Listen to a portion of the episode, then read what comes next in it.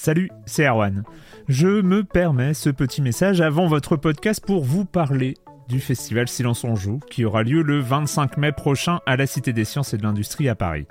De 10h à 22h, on vous prépare une journée qu'on espère passionnante avec des discussions, des débats au cœur même de la Cité des Sciences et une soirée mémorable dans un grand amphithéâtre.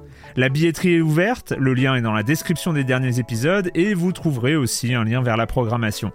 C'est 20 euros pour la journée et la soirée, et si vous voulez juste passer nous voir en journée, il suffit d'une entrée classique pour la cité, c'est 13 euros tarif plein avec éventuellement des réductions. C'est la première fois qu'on organise un truc pareil et on espère vraiment que vous répondrez présente et présent. En tout cas, nous, on a très envie de vous croiser de rencontrer celles et ceux qui nous écoutent chaque semaine. Rendez-vous donc le 25 mai et je vous laisse avec votre épisode de Silence en joue ou de la bande-annonce ou de Gâchette gauche ou de Dans la boucle. Enfin bref, bonne écoute. I'm Sandra, and I'm just the professional your small business was looking for. But you didn't hire me because you didn't use LinkedIn jobs. LinkedIn has professionals you can't find anywhere else, including those who aren't actively looking for a new job but might be open to the perfect role, like me. In a given month, over 70% of LinkedIn users don't visit other leading job sites. So if you're not looking on LinkedIn, you'll miss out on great candidates like Sandra. Start hiring professionals like a professional. Post your free job on linkedin.com/people today.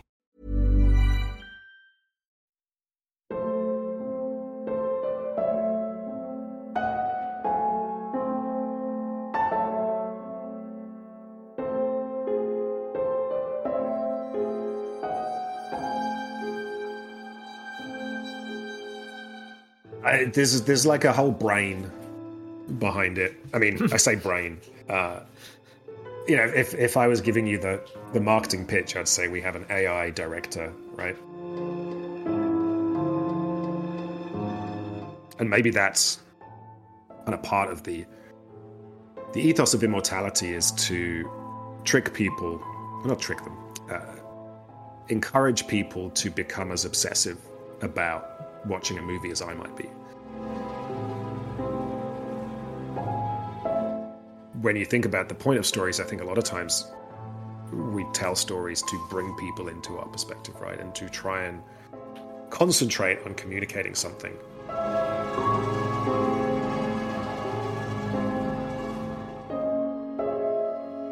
Silence on joue is a weekly French podcast from the daily newspaper Libération that talks about video games.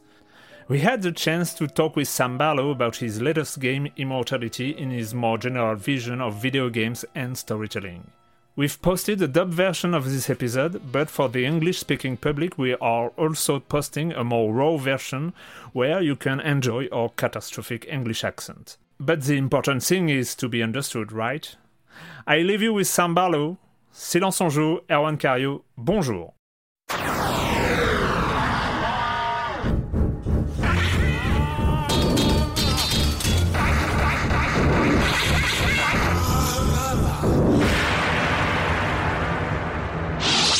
How does that translate silence on you? Uh-huh. Hush, hush, we are playing. Uh, shush, Oh, shush, we are get you. playing. That makes sense. Okay. Uh, it's a variation of the um, silence on tourne action. It's- Or Yes. Before saying action, you ask for silence in order Mm. to shoot. Uh, yes. That was something that was very interesting when we started localizing immortality was I just assumed that the way in which you like clap Mm. Mm. a, a scene in a movie is the same around the world, but it's very different. I think the French prefer numbers over letters, and it was there was a whole interesting discussion.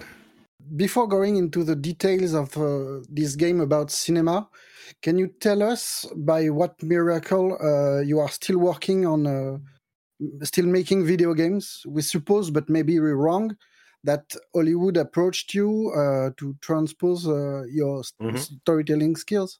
Yeah, I mean, yeah, I, I get asked the question of like, uh, and it's sometimes an insult, right? Is is when people say so and so a game director should be making movies, not games. Um, but I think when people ask it to me, it's genuine. Um, yeah, I get asked, uh, why are you not making a movie? Um, and yeah, there have been offers. Uh, you know, there were especially like when her story first came out. Um, it was it was you know at a time when the movie studios were were really starting to get interested in video games generally because they were you know predicting they would run out of comic books. So they were deciding that video games would be the next big thing. And uh, so i you know did did the rounds of every every studio and, and kind of production company talking to them about her story which was kind of interesting. Um, and ev- everybody there was was living in in absolute terror of video games because they saw that the younger population was playing too many video games, doing too much social media, and not watching the television, right? That their parents would, or going mm. to the movies. So they they knew that they had to do something, but they had no idea, right? They didn't know what games were or anything. Um, but yeah, there were some some like very pure offers of, hey, I really enjoyed your games. Clearly, you have an understanding of how these things work. Why don't you come and make a movie for me? And I think, like on, a, on an honest level, like I've always, I've always made video gamey things. Uh, even if I think back to, you know, being a a young teenager writing terrible, you know, terrible teenage writing, I was doing that on my computer as a text adventure as much as I was, you know, just writing prose. And although I was, I was doing paintings, I was also doing pixel art on my computer and stuff. So it's always just been like a, a, a part of the process to think about kind of interactivity in games. So, you know, it feels exciting to be working in this space and the things that we get to do that feel new and exciting. You know, those are the things that kind of get me out of bed. Um, you know, that said, I do love movies. Uh, I have lots of opinions about movies and stories. So it would, it, this always sounds extremely naive, but like when we finish doing these shoots, uh, where we've got, you know, a, a crew and a cast that are used to shooting movies or indie movies, and we've made them do things in a very strange way, which everyone enjoys, but it's very hard work at the end of it, everyone turns around and they're like, next time, Sam, let's just make a movie. It'll be so easy. There's part of me that's like, oh my God, it's such a struggle to, you know, uh, just, you know, creatively, technically try out new things, commercially even. Um, so there's there's something attractive about just going and making just a movie, just a linear movie mm. that sounds kind of relaxing and easy. Uh, but at the same time, it's you know there are so many movies, there's so much TV. Mm. Uh, you know that's like the the thing that keeps anyone making any kind of entertainment awake at night is just how do you get attention? There's just so much going on. Hmm. And so, you know, a practical part of me is like, well, innovating in this place, I'm kind of on the cutting edge, making new things, and I'm in a small pond, you know, therefore, you know, getting to be a big player in a small pond. Versus if I turned around and made a movie, I'm now competing with everybody else that's making mm. movies. Um, you know, on a practical level, uh, it kind of feels nice to keep doing video games. But I think, you know, honestly, the thing that gets me excited at the start of a project is usually is usually something mechanical or structural, thinking about like what is the play experience going to be? How is that going to feel kind of interesting? And and after that all the story stuff and everything else kind of follows. But um you know so i think it's it's more a case of like what what would have to happen to make me not want to make video games? Mm. Um, and you know, the world tries. You know, the the video game world is, is a tricky place, but uh, so far, so far, so good. What was your pitch for Immortality? Uh, how did you describe the project uh, when you had to convince people to join you? Mm-hmm. I think the kind of high level way we were talking about it is probably the same way we, we kind of pitch it to players was uh, with this the, the the idea that there was this actress who stars in three movies, and the, she's disappeared. The movies have been lost, and we've now discovered them, and we're kind of getting to explore them and put together the pieces. Um, I think it was probably that simple. Um, and then if it was more of a, a kind of games pitch, uh, we would usually then dig into the idea of this kind of match cut mechanic, how hmm. that was going to be fun, uh, the idea that this would be, you know, telling lies was on consoles, and a lot of people also, you know, would plug their Steam decks or whatever into uh, their TVs so that they could mm. play her story with their partner on a sofa or something. Uh, but this was also kind of felt like a moment to say, oh, this is something that like 100% will work on a television, will work on a controller, um, hence like the visual navigation and stuff. So that was, you know, it was this idea that we were moving into this more visual dimension. Um, and then, yeah, just, just, and, you know, I think immediately once you were talking to people and you could show mood boards and talk about these different eras and the textures of movies and how exciting it was going to be to be able to jump around in these different stories. I think that kind of uh, got people's attention. I'm curious about about this idea of uh, the importance of this uh, visual aspect of immortality. But before, I, I, was curious to hear you about the the concept of nonlinear narrative. Uh, where does it come from? Uh, did you have a, a, seminal experience that gave you the idea for this uh, narrative puzzle format? So, you know, growing up, I was really into art experimental literature. So, you know, a huge fan of the surrealists, and then, you know, following that kind of train of thought into uh, like the beat writers, so, you know, William Burroughs with his cut up stuff, uh, which I discovered through David Bowie. David Bowie rave about William Burroughs. Um, and then, you know, I could point to uh, some writers like uh, some of the uh, J.G. Ballard's earlier stuff, particularly mm. his novel The Atrocity Exhibition. But, you know, so I was definitely at a young age reading attempts by people in, in the written word to mess around with structure. And then, you know, then when I really got into cinema, uh, you know, some of my favorite directors had this same obsession. So, uh, someone like Nick Roeg, uh, mm you know, was was particularly famous for explicitly cutting in a nonlinear way. And but really I think like where her story came from and and, and kind of naively and then I've sort of subsequently realized this is what was going on. There was really a attempt to take how I write a story and and pull the the player into that. So, you know, if you if you write a linear story and deliver it to someone, you know, they get the thing laid out. Even if you're doing Nick Roeg stuff, right? Even if it's pulp fiction, there's there's still a, a linear piece that you've created. But in the writing of it, it's extremely nonlinear. Right? If if I'm writing a script, I'm gonna have my outline, move scenes around, figure things hmm. out. When I'm writing the dialogue, I might write this one scene, think, oh, I want to make a callback, and then I'm jumping back to an earlier scene to see how that was set up. And it, when you're writing, it's very sculptural. Um, and then, you know, that extends to, I think, all storytelling. So even, you know, something like movie making, you might have a linear script. You might shoot that linear script.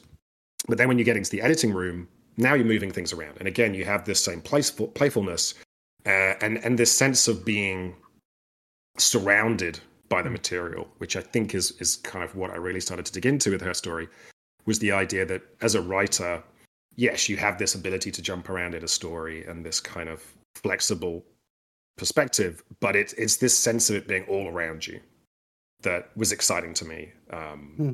And so I think that that's kind of my approach to the nonlinear narrative is the idea of uh, always make this comparison. I think it's a good one kind of cheap, but like if you think of uh, a more open 3D video game, right? So you take a brilliant one like Zelda Breath of the Wild. You know, they plot, they put you in a 3D space and tell you you can walk in any direction and you discover things and your curiosity leads you into different corners. Uh, or if it's more rigid like a Metroid, then it feels like you can go anywhere and you kind of can, but you're going to be kind of backtracking a lot. And in some cases, mm they know, you know, they're leading you in certain ways. But what I started to really get interested in with her story and the rest of the games was, you know, that exploration and discovery is inherently an extremely eh, key part of a lot of my favorite video games. And what narrative games usually do is is still give you that exploration of 3D space, but the story will be doled out, you know, in a more controlled manner and usually in a kind of linear sequence. So I got excited with her story about this idea that why don't we throw out the three dimensional space and give you a game where you have that same freedom and, and kind of desire to explore that you would have in space, but in the narrative. Um, and you know, you can, you know, in some cases it, it can be more freeform, but in some cases you are following trails. You're seeing things in the way that you might see a distant castle in Zelda. You might see a, a thread in the story or see some suggestion that you then kind of follow through. Um, so I think that you know has been key to all the games I've been making is to to to really to not think of them as being any different to a traditional video game. And you know, my touchstones uh, frequently Nintendo games in terms of game feel and controls and how much freedom you give the player, how expressive or playful the mechanics should be for the player. Um, so you know, I'm not thinking of them as as taking a story and adding interactivity or, or you know as mm. a different thing, which is an interactive narrative. I'm thinking of them as as playful video games so, you know, and I think key to them has been, and, and key to the nonlinearity as well, I think, is figuring out ways to make this feel expressive and playful. Um, mm. Because you know, on the opposite end, you can play a game like Call of Duty, and and we think of that as being a very video gamey video game. And in Call of Duty, at least especially the, the kind of traditional ones, you're pretty much walking down a corridor that's very pretty, and and whoever's playing the game, you're going to shoot the same people. And the game is helping auto aim and is you know tweaking things to make it easy for you to shoot people or whatever. Um, but you could change who's playing the game at any given point, and it would pretty much play out the same. And that always, to me, felt kind of disappointing. Uh, whereas I think if you look at uh, like a Mario game in a very different way, because they allow for playfulness and expressivity, different people can play those games. And and you know, it's a narrow it's a, it's a narrow mechanic, it's jumping and running. But you have so much freedom to be playful and express yourself through how you run and jump in a Mario game that you get quite kind of fun experiences. And so, you know, with her story, on surface it seems quite simple, but we're giving you the ability to type in any English word. Mm to listen to this woman speaking and pick up and react to things that you think are important, or even guess and predict things. Um, and so that's quite expressive, right? You can kind of have lots of different playful things with the English language. Um, and similarly here with immortality, you know, the ability to stop the footage at any point and decide something is cool to click on. But as well, like there's this kind of Pokemon Snap headshot thing of like, oh, if I'm going to click on this person, as a way of cutting out of this scene, maybe I'll just kind of frame back a few frames to get the the really pretty shot mm. of their head, right? So there's like a little bit of kind of expression and, and kind of aesthetic choice there. Um, so I think it's it's giving people that ability to express and and be playful that I think makes it more meaningful. Mm. Uh, and and you know, additionally, there's no real punishment in these games, which I think is another really helpful thing. You know, mm. I hmm. think if you have a game that's very strange uh, or has a confusing control scheme or is just very different to what you're used to playing, and the game is punishing, it's it's very easy to then lose interest or not put in the effort to to kind of discover how this thing works. But I think that the key element with the games I've been making is to try and be generous and and respectful of the player's time. So we're not cheating you. We're not really hiding anything from you. We're being very kind of forthcoming in letting you access the content. There's no kind of wrong way to play. You can't really screw up. You will ultimately kind of make progress, right? Just by being interested. Mm. Uh, so I think that's kind of a key part of it as well. And do you think that the fact that of being generous and uh, kind to the player uh, to to push these um, expressive things allows you to to to trust the player. Yeah i think the idea of trust was one of the big big things that i wanted to do when i went became indie and made her story because i'd been working on you know commercial titles for big publishers. And the reality especially back then was that if you were making a, an expensive commercial title, the you know at the end of the day, this thing would have to be shipped to a video game store, and somebody would be having to pitch it to the regional sales manager, and so you know there are a lot of decisions being made by marketing and by executives who are somewhat you know easily scared, and I was forever being told that the player is stupid, right? The audience don't don't try and be clever, Sam.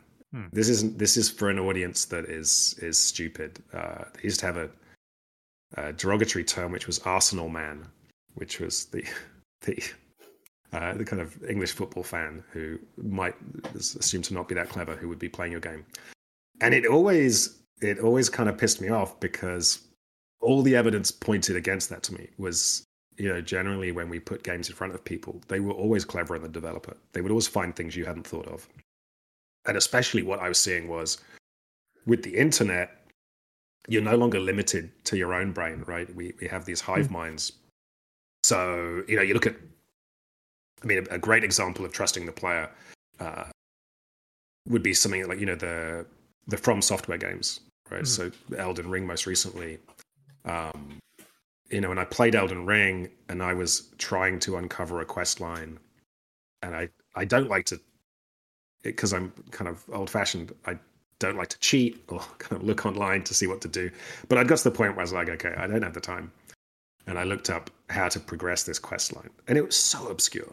It was such. It was the thing that I was like, well, there's no. I would never have done that in a thousand years. Um, but you get, you know, if one person finds this little piece of the quest and another person finds this other little piece, you just, you know, slowly together the community kind of solves these things and, and finds answers. And similarly, I think you look at like the evolution just of storytelling on television, like the complexity of plot lines and the numbers of characters and the emotional empathy that you're supposed to summon up and you know things are much much richer and more layered and more complicated than they used to be 10 20 30 50 years ago. So for me this idea that we should think of the games players as as not being that smart and have to explain things always seemed wrong and and so really the corrective for me when making her story was to give more over to the player.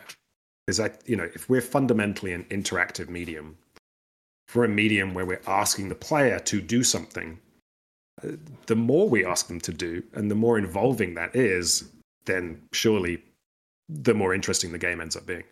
Um, i remember i worked on a first person shooter where we had an executive play the game uh, on a friday and this was like, yeah, this was a, a, game where you'd shoot monsters and then doors would open up and you, would find keys. And uh, he played it and he said, this is just too confusing and too hard.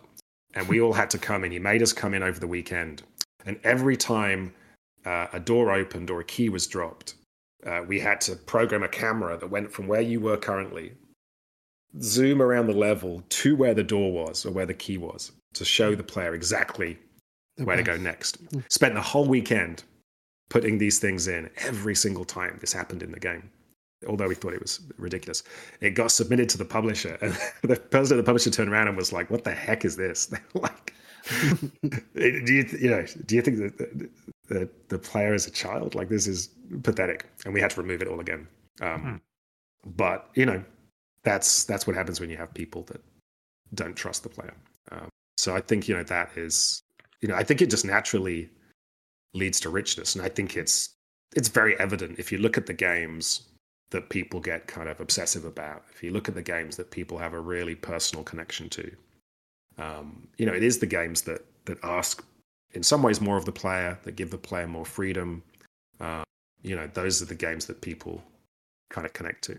Let's talk about immortality more specifically. Um, what was the first idea of immortality? What, um, where does it come from? Does it come from the subject, the desire to play with cinema mm. as a stage, or is it rather the desire to transpose the hypertextual narrative design to some kind of uh, hyper iconic one? Um, I think so. Usually, when I have ideas, there's like three or four things all happening at once. But I think with immortality, there was definitely at some point there was definitely a perverse part of me that had seen people call her story and telling lies interactive movies And as a fan of cinema, I would always be like, ah, they're not really movies. Like to me, what defines movies more broadly is that you have the, the director has control or the editor. You know, you you present images very carefully in a very specific sequence, and that is the the cinematic message, right?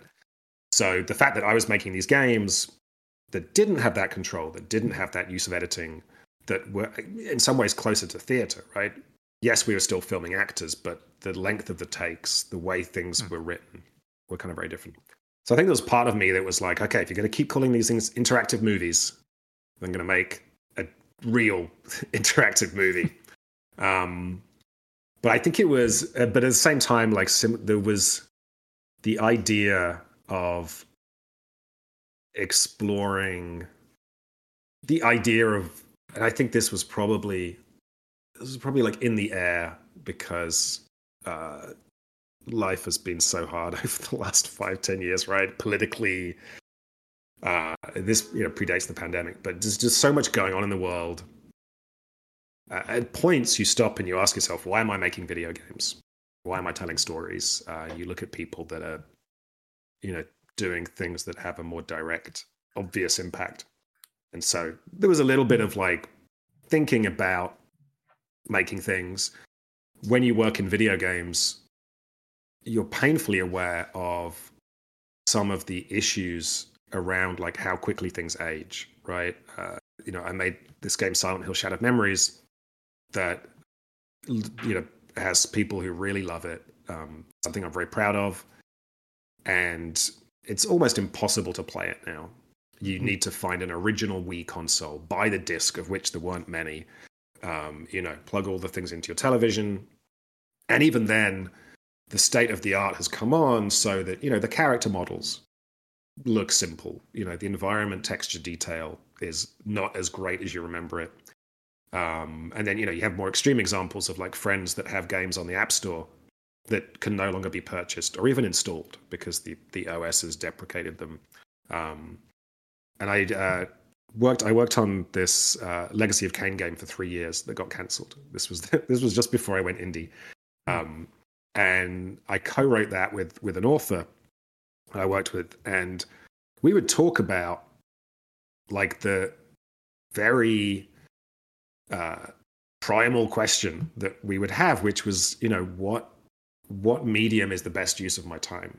So, you know, he would write novels, and the novel, you know, although there are, you know, it's not quite as simple as people make out. Either there are editors and there are people involved in the process. But you know, in writing a novel, he got to write something very personal that directly spoke to the reader, had a lot of control over it.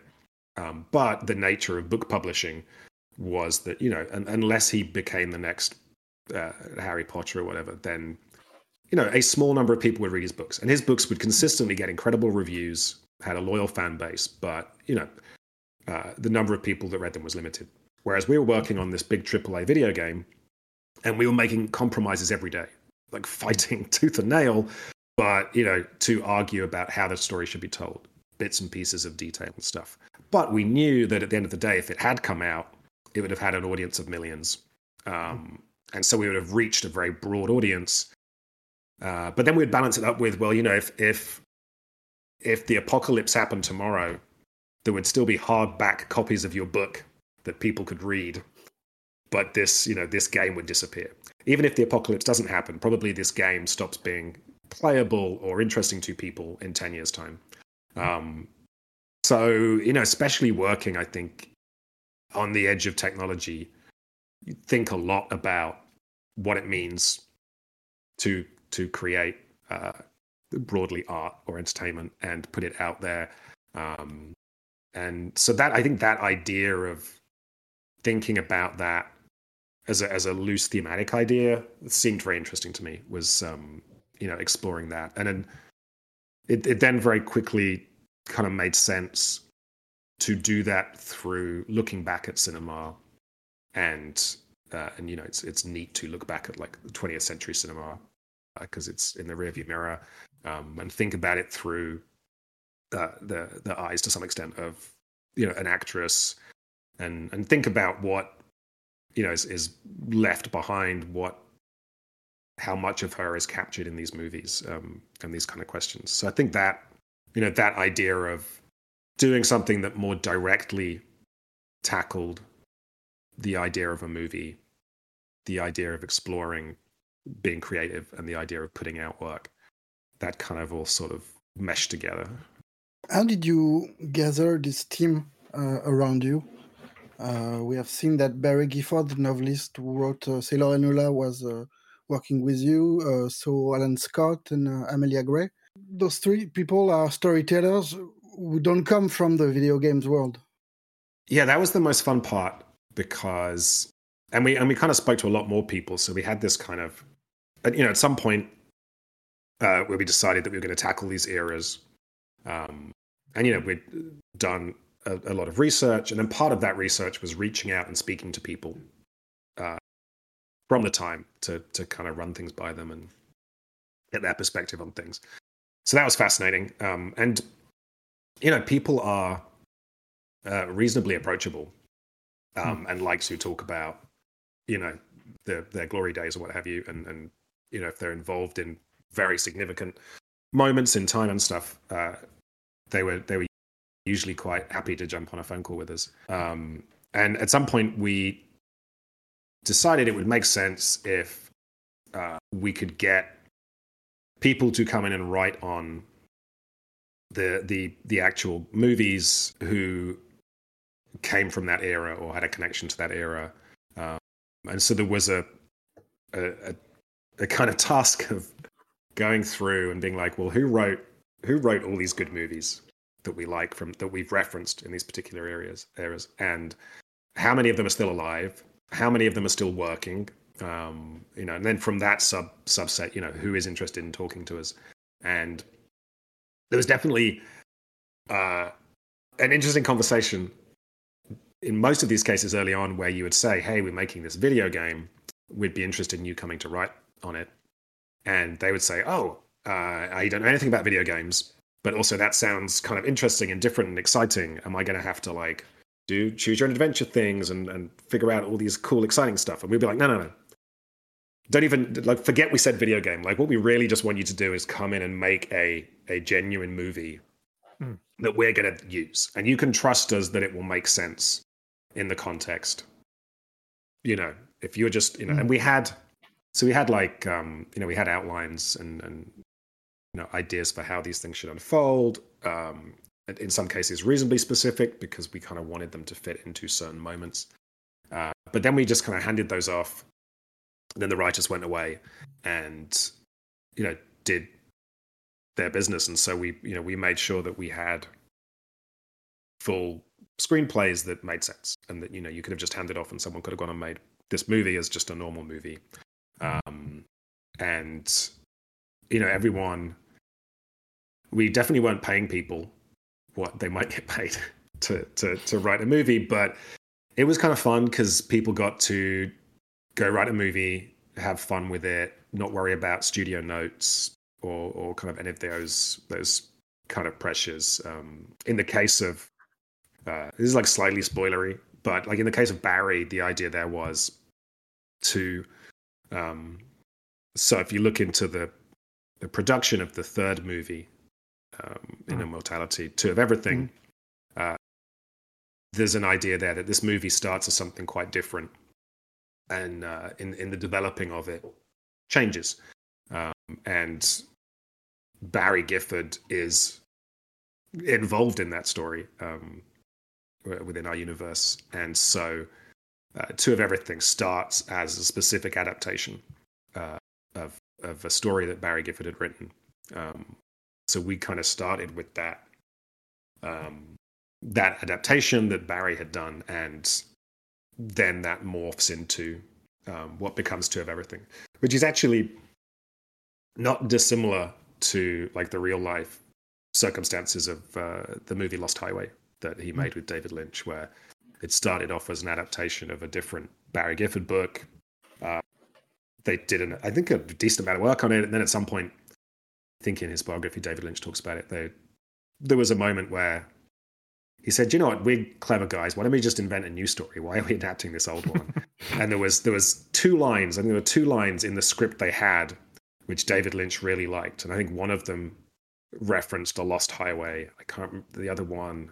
I think they the other one survives verbatim in Lost Highway, but they kind of just took those two lines and a lot of like what had I guess been kind of floating in the subtext, and they kind of then you know positioned that as the new movie. So there's kind of something similar happens here, which I think is uh, again as part of this exploration of the create, you know, what it is to be creative and how movies are made. Um, you know, one of the things that I find endlessly fascinating is when you you dig into any given movie and look at the history of it, you realize how much things changed along the journey, um, which always makes me laugh when when when people claim that video games can't be art because the there is no control you know there is no hmm. authorial mm. control in the same way and they'll point to you know that well this this this movie is a work of art because it was delivered exactly as crafted and intended by the author and then you're like well yes but they also made 20 other cuts of that movie and they only chose this particular cut because of a particular audience screening. And when they set out to make this movie, they cast Harvey Keitel in it, and they shot six months of Harvey Keitel, and then they lost him, and they had to reshoot it. Or, um, like the the one that's endlessly fascinating to me is Eyes Wide Shut, the Kubrick movie. He tried to make Eyes Wide Shut throughout his entire career. There was a version that was a comedy that was going to star Woody Allen, which like that's that's a whole alternate universe that we dodged. Um, at one point, Steve Martin was going to star in Eyes Wide Shut, and he just kept. He had like John le Carré, like the list of famous writers that Kubrick brought in to write a treatment or a version of Eyes Wide Shut is is bizarre.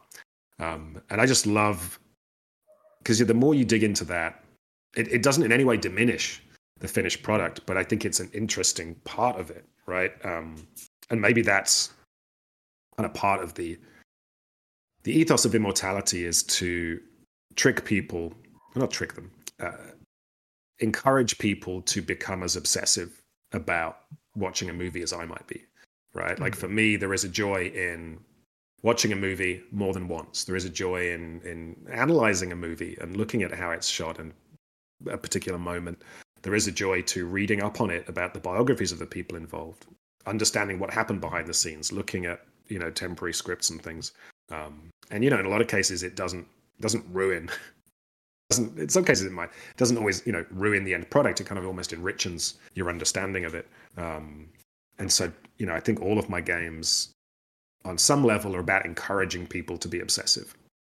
Uh, you know, I think you know her story is like be obsessive about what is being said, think about the subtext, pay more attention. Don't just let it you know float over your head. I think generally that's kind of what I'm pushing. About uh, obsessions, is it is it one of your of your goal to to push video game out of its own obsessions, of its classic obsessions, and to look outside the box? Yeah, I would say the thing that as as a player of games, um, as well as someone that makes them, the yeah the the narrowness in terms of just the types of characters we can talk about, the types of stories, um, the assumptions about gameplay. You know, that has always been probably my biggest frustration. Um, you know, on one hand, it's partly because things take so long and are so complicated and are so expensive that, and I, you know, I saw this directly with Silent Hill. So when we came in to work on Silent Hill, it was a horror video game and at that point, the idea of what a horror video game was was very rigid. Mm. You know, it was essentially modeled on Resident Evil. You would have health kits, ammunition, puzzles and keys, monsters that would be, you know, slow moving and essentially zombies, you know, whatever they looked like. Uh, you know, there would be lots of exploration and unlocking doors. And, and that was such a rigid kind of category. And if you were pitching to make a video game, and if it was going to take you three years, I mean, now it might take you five years, three years to make a video game, to get the money, you'd be talking to the executives who would be looking at what was the last big hit. So you'd have to tell them, yes, it's going to be like that last big hit that they started working on three years ago. We'll tweak it a little bit, like to make it a bit fresh, but not so much that it scares you. and then it takes you three years to make that. So just that the the pace of progress is so small, mm. um, and I think a lot of that we we have this weird fusion in video games of of like story genre and game genre, right? Which I think hampers us a lot because uh, you know in other storytelling mediums, you know you have the full spectrum of story genres, types of characters and stories you can talk about, and in video games generally that kind of has traditionally been a lot narrower. So you know, if, if, you're trying to tell a story about someone that is not directly involved in physical conflict, you, you're kind of eliminating half of what a video game can be. Um, certainly, when I was having to answer to marketing people, if your lead character was not aspirational in some way, either with their superpowers or their, you know, fast cars or whatever, then for them that was not a compelling pitch for a video game. Which actually is why I loved working in horror. Like at that time, horror video games were the only video games where you didn't have to give the player a fun time. Every other mm. video game, the test would always be is this fun? Is this exciting? Are they having fun? With a horror game, you'd be like, yeah, they're not supposed to be having fun. We're trying to depress or bore them or scare them or whatever. Um, but yeah, I think for me that, and, and that was again like one if one of the things I was pushing with her story was, oh, let's trust the player, give the player more freedom than we might. Uh, the other thing was uh, at that time, that felt like the biggest step I should make towards a different type of story, right? It was, oh, this is a story set in uh, 20th century England with this working class woman talking about her story. It's got like gothic, gothic edges to it. But this is a character and a type of story I have not seen in a video game. And I think it is compelling. Uh, particularly the the thing that was always ridiculous was even when I was working for publishers, I would pitch them like crime stories and police stories and thrillers with the you know understanding that in every other medium those stories are successful right? If you have a tv station you will have a cop show or a detective show. If you sell books you're going to have a, a murder mystery you're going to have a thriller and it was interesting because the pushback from publishers would always be like yes in every medium but video games Mm. That is true. And, and I think it did, if you interrogated it, it kind of came down to how much that genre relied on people and characters. Right, a lot, a lot of it is talking and interpersonal relationships and, and kind of character dynamics. Um, but yes, I did her story as an attempt to just kind of say, look, if I can step this far over, and this is going to work, and then it did, and that was exciting. Um, I'll be honest, I think when I did Telling Lies, I think there was also a challenge in trying to communicate what Telling Lies was. But with Telling Lies, I was like very confident from having done her story. And I was like, oh, I can keep going. I'll mm. go hmm. even further. Let's tell a story that's about like adult relationships and touches on law enforcement and uh, privacy and some of these interesting issues. Um, and I think that was a harder sell. I think we we also struggled because it was it was very hard to talk about that game without ruining it and and not even not even like in that there was a big twist, but I don't know. I was very precious about the opening hour, like forty minutes to an hour of telling lies. When we tested on people who had no idea, um, they really enjoyed going in, making probably assumptions about Logan Marshall Green's character, whether or not they were a good guy, and then realizing the reality of things, and just that like initial that initial wrong footing, I think, really added a lot to then the resulting experience. Uh, but it made it very hard to explain to people what the story was, what the game was. You know, with her story, you said, "Oh, this woman is accused of murdering her husband. Mm. Did she do it?" You get it.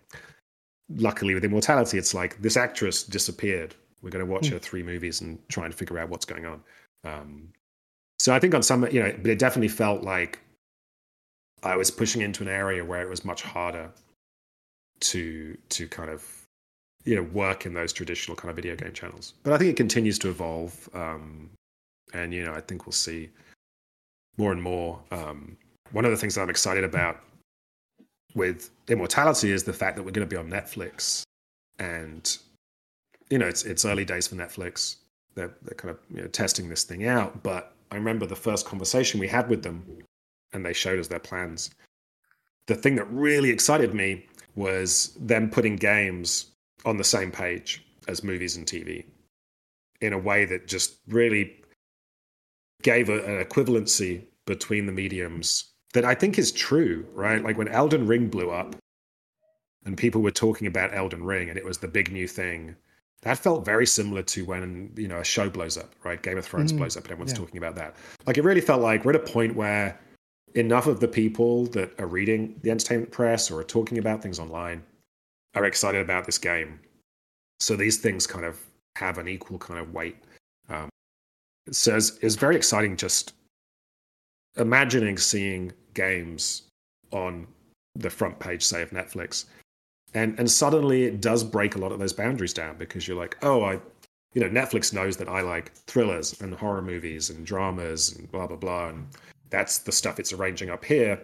So I could imagine it pulling games in that, you know, touch on those themes. And now I'm like, yes, this is this is all content that I'm excited to enjoy. And you can make those connections in a way that's very different. You know, every, almost every video game store says, "Do you want to play a driving game, uh, FPS, uh, I guess an action adventure game, an RPG?" Right? Like that, they have these rigid categories that, uh, and then you'll have indie, all the interesting stuff that's kind of different, right? But you know, I think that uh, that'll be kind of fun. I was curious to hear you about uh, the, the your work on the actor direction because one of the most beautiful aspects of the game is the way the player looks at Marissa, for instance. In every single piece of film, at the same time, we are looking at the character, for instance, Rosario in Ambrosio, in order to decipher the story uh, of the movie. But we are also looking at an actress on the set with her frustration, her sorrow, uh, a reaction to the way Arthur Fisher is directing her. And even before the, the the post production process and the ghost on the screen, uh, there are an incredible amount of layers in each uh, images. Uh, how did you manage that? I mean, a lot of it is in the writing, and, and when I say writing, you know, in the the planning and research and kind of laying out of it. Um, I have like uh, my guilty pleasure is reading like screenwriting structure books and things, right? All these gurus who are like, this is this is the shape of every story. And as somebody with a maths background, I'm always like, you're all kind of saying the same thing, right? You, you're just saying something can happen, then something else happens, then something else happens, right? It's it's it's it ends up getting very crude. Um, but I boil it down. There's there's one theory they call the sequence theory, which is so simple. It, it shouldn't even be called a theory. And the idea there is if if an individual scene is in itself interesting and exciting, then the rest of it'll work, right? It's it's like, well, yeah. And I there's in something I realized in making her story, um, and and part of this came from uh, when I was conceiving of her story. I pulled up a lot of real life police interrogation footage and transcripts and I early on created a prototype that uh, was based on a, a, text transcript of a, a real life interrogation. And I kind of played it um, in hmm. Excel as, as if it was her story. And it, it played kind of well. Like it was actually interesting. And I found myself discovering, like uncovering aspects of, of this, this particular investigation through following certain word choices or, or through certain themes or whatever. And that was exciting to me. And, and so I kind of came away from that realizing that there were so many layers to this real life story in terms of the, the entire life story of this guy that was accused of murdering his parents in this this one case. Uh, you know the the methodology of the detectives in asking the questions. Um, the, they would often ask him these kind of open questions, so he was forced to kind of talk at length and, and sort of pull in a lot of what was happening in his life whilst also trying to hide and suppress the crime. And my kind of takeaway from that was like, I just need to make sure I bake into this story enough layers that when people start to dig into it themselves, there's things for them to find, right? And I think a part of the nonlinearity is if if if the if I don't know exactly which scenes people are going to butt up against each other, I'm not laying out a very specific path to them. But if any given scene has four or five things happening in it, and this other scene has four or five things, there's a chance that two of those things will kind of spark mm. off each other and have some synergy. So a lot of the preparation is is quite methodically, or at least iterating towards this, making sure that every piece of the puzzle has more than one thing going on, right? So in the case of immortality, it might be that oh, in this scene, uh, we have the the story of the movie, and so each scene should be interesting from the movie and, and move that movie plot forward in an interesting way. Uh, we should also see some element of craft, like see some interesting element of the process of shooting a movie that that will kind of you know be interesting to us.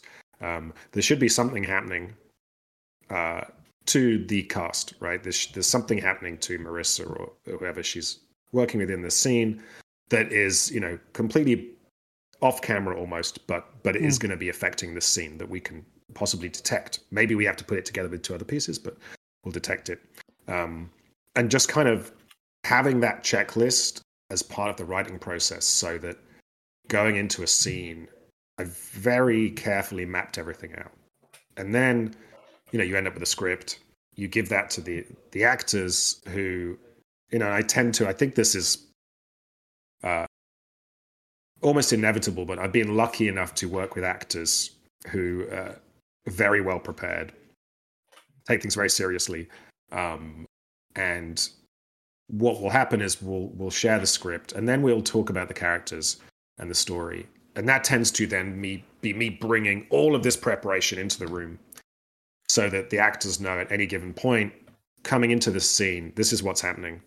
This is where this is going. This is what this person's thinking alongside all this you know the rest of this. And and then when you get to the you know shooting in what are usually quite long takes or single takes to some extent then the actor is is kind of on their own, um, and they're they're having to be present in the moment and just carry on with it. So, you know, you have all of this thinking and everything's kind of thought out, so it's all there to draw upon, and then you're just kind of trusting in in the moment in you know people's uh, kind of talent to then you know incorporate that in interesting ways. So there's always there is always that kind of confidence going in knowing that we've we've put so much thinking into the script that it, that's a good starting point. And then everything else is you know everyone else bringing their craft to the table. So you know from the production designers to the camera team you know to costume everyone is coming in and has this same wealth of kind of preparation to draw upon and you know so they're putting in things that you haven't necessarily planned or anticipated but because everything's drawing on the same set of, of truths or references, it's all helping just kind of build up those layers. Mm. So yeah, that's yeah, it's it's just doing lots of work. Is is part of the the answer.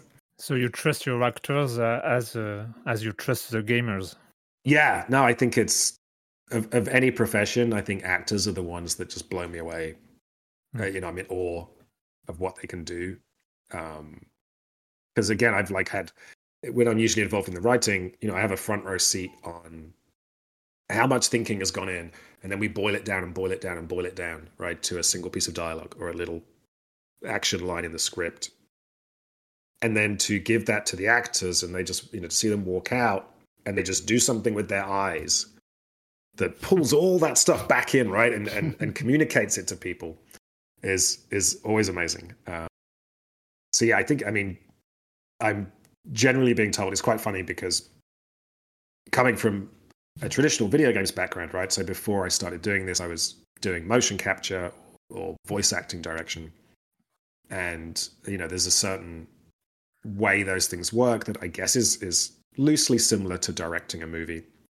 Um, but but quite different. And, you know, I would be as a director, a game director doing motion capture, uh, you know, I didn't didn't have the the stature and the power of a movie director, and I wasn't shouting through a, a bullhorn or anything.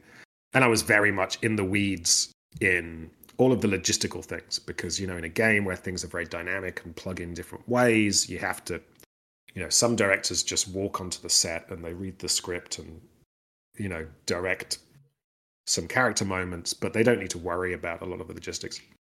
So I found that working with crews that you know are used to making movies and stuff, everyone is always kind of impressed or surprised at how much preparation has gone on, at, at kind of how involved I am in some of the minutiae and how many answers I have to the questions. Uh, and there's like the, the one piece of advice people usually give movie directors is um, if someone asks you a question, like give them an answer confidently straight away. Like that's kind of your job because you have all these people who are extremely skilled and know what they're doing when it comes to cameras, lighting, lenses, costumes, makeup, set design, everything. They all know what they're doing, um, but there's so many moving parts that really kind of the role of the director is is when someone asks a question is to say yes confidently or, or give them direction confidently so they can then go on. Um, mm. Because if you don't if you don't answer quickly or if you don't answer confidently, the whole thing will just kind of slowly kind of fall apart. Um, but I think it's useful that uh, usually this amount of preparation required for a, a non-linear video game means that pretty much any question that comes up has previously actually been thought out. So it's not it's not always off the cuff.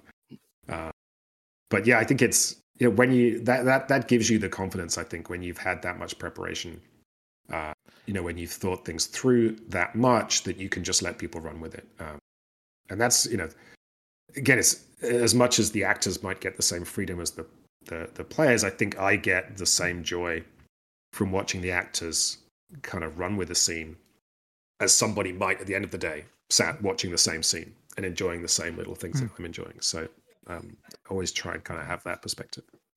Uh, we we have to talk about it. Uh, we we played uh, we played Immortality, and when we are used to play video games, it's not a detail. This game shows a lot of flesh. Uh, sex does not exist in video games, uh, where it is reduced to cliche. Even though mm. Eros is one of the main engines of fiction, was it obvious to depict sex as you did in Immortality? Yeah, and I think it came out of. I mean, generally, you know, I'm I'm Europe. Well, I'm British, because because I'm European, that'd be easier. But I'm British, but like you know, it's quite different to how Americans view these things. But you know, so I have a background like growing up. All of my favorite writers and film directors were all very interested in the mechanics of human love. And, you know, so growing up watching Ken Russell or Peter Greenaway or Derek Jarman, um, you know, Adrian Lyne, you know, watching all those movies reading. Um, I would mostly read, uh, not in the original French, but uh, as a young teenager, I kind of read voraciously, and I, I would read a lot of like kind of American sci-fi, pulp sci-fi, like Philip K. Dick and stuff. And I kind of had this mental thing that I would balance it by reading a lot of French literature, a lot of modern French literature. Um, and to me, like it it's not weird or surprising or strange that uh, in in telling a story about adult human beings uh, that sex would play a part right uh, it's like i say it's fundamental and i think with this game as soon as we knew that we were talking about these this primal idea that maybe uh, we create art as a way of of living beyond death, right? Like as as human beings, we're obsessed with our own mortality, and that's what makes us different to animals. And you know, one way of uh, uh, we actually had this very complicated schema that the composer used to talk about the different themes in this game. But we kind of talked about like how are the different ways that human beings deal with their mortality, and it was like, well, there's you know the religious idea that we we have an idea of an abstracted life after death that that we kind of believe in, and there's the you know the religious moment.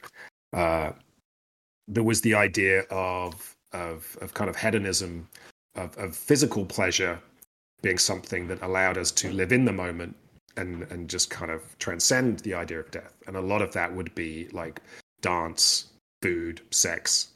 Um, And then there was the, the, the idea of creating something which would live beyond us, which might be a piece of art or a piece of music or something. Um, so I think as soon as we started talking about the human lifespan and you know about death, then you obviously have the corollary, which is you know sex, um, and as well. Then when you combine it with movie making, and you're looking at the 20th century of movie making, and you're talking about star power, you know there is so much tied up into star power and sex appeal. Um, you know, so much of the the kind of excitement of movies is dealing with thrilling situation or sexy situations. Um, and we kind of, you know, we started off, you know, at some point we locked into this idea of adapting The Monk, which is a, it's a tremendous novel from the 18th century, uh, written by a 22 year old British guy in a very short span of time. And it's the most, uh, it's ex- it reads extremely well now. Like it, it doesn't feel dated, but it's full of gothic sex and violence and, and, and all these things that are kind of dialed up and very extreme. Um, the, you know, this monk who's being tempted.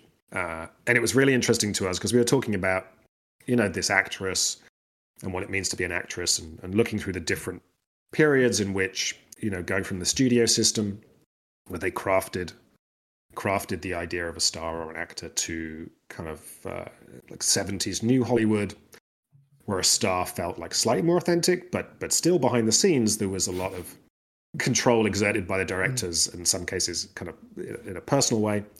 And and looking at ambrosio the the adaptation of the monk it was clear that like the monk is a story of a femme fatale right? The the character in that of matilda is a classic femme fatale. And ambrosio in this story is the pathetic male hero of a film noir. Like he's the guy that just keeps he can't say no. He keeps doing the, the bad thing and he's morally bankrupt and he ends up being punished for it. So we were kind of aware that the monk starts with this idea of a femme fatale. And then we wanted to move into New Hollywood and see how that changed. Like, you know, femme fatale was interesting to me because, especially when you look at classic Hollywood, it was often a very empowering role for a woman you know, women got to have more agency as femme fatales. They got to be more in control of their lives, their sexuality. But at the same time, it, it is also a trope that exists to titillate a male audience, right? So mm. we are interested in the kind of complexity of that. And then, you know, you see in Minsky this being expanded into the the kind of ambiguity that we love about 70s movies, where actually here you have a femme fatale that is more dimensional. Uh, you know, the character of Marissa is interested in giving her more dimension, um, and then expanding on you know how how that would look, how it, you know the transition we are seeing from like the 60s through to the 70s in terms of what you did see on screen and how that was depicted, and and you know part of the development of this game was me rethinking my kind of blind love for these movies and directors, right? Because you look back, you know, mm. people now sort of look at the 70s as being oh, this was a golden age for authentic, personal, intimate movie making. And, you know, again, growing up loving Ken Russell and Nick Roeg and, and all these directors uh, who joyfully put sex on the screen and, and joyfully have all sorts of things happening. And then you start to dig into the behind the scenes a little bit. Mm. Um, and, you know, we've seen it with, with other kind of boundary breaking things like, you know, Last Tango in Paris, the, the kind of recontextualization of that when you realize what was going on behind the scenes. Um, you know, there was uh, the Nick Roeg movie performance um, with Mick Jagger and, and, and a whole bunch of people has like this this scene on a bed where there's like three or four people all under the covers, and you see uh, Nick Roeg talking about it, and he's excited. He's like, "Yeah, I just had the camera in my hand. I was under the sheets with everyone. There were just limbs everywhere. It was so like organic and free, and we really captured something." And then you see them interviewing uh, the women who acted in that scene, and they were like, I just felt really awkward and really uncomfortable mm-hmm. throughout the whole thing, right? Um, so I think we were kind of constantly interested in, you know, plugging into those primal questions that are part of a lot of stories and movies, um, but then thinking about what it means for the people actually shooting those scenes, what it means in terms of the power dynamics. Uh, but you know, I think that that was part of just the interesting juggling of of complexity. But yeah, I think it's it's it's it has that weird thing with video games as well, where certainly when the moral panic kicks in, there's always this difference with video games where it's assumed that in a video game you're controlling a character and you are doing the things and somehow this is meaningfully different from watching a character do a thing on screen. And it and it starts to get weird and muddy. Um, yeah it's it seems seems kind of ridiculous to me um, and i think there are there are obviously huge implications for not talking about whole swathes of human behavior in a medium.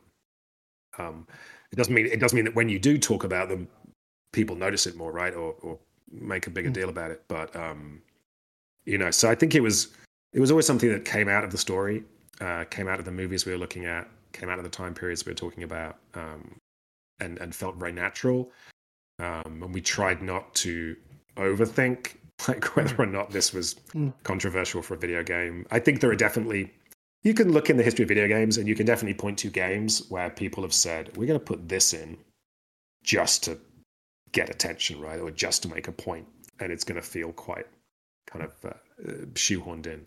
Uh, but I think we were, you know, committed to it coming quite organically out of the material.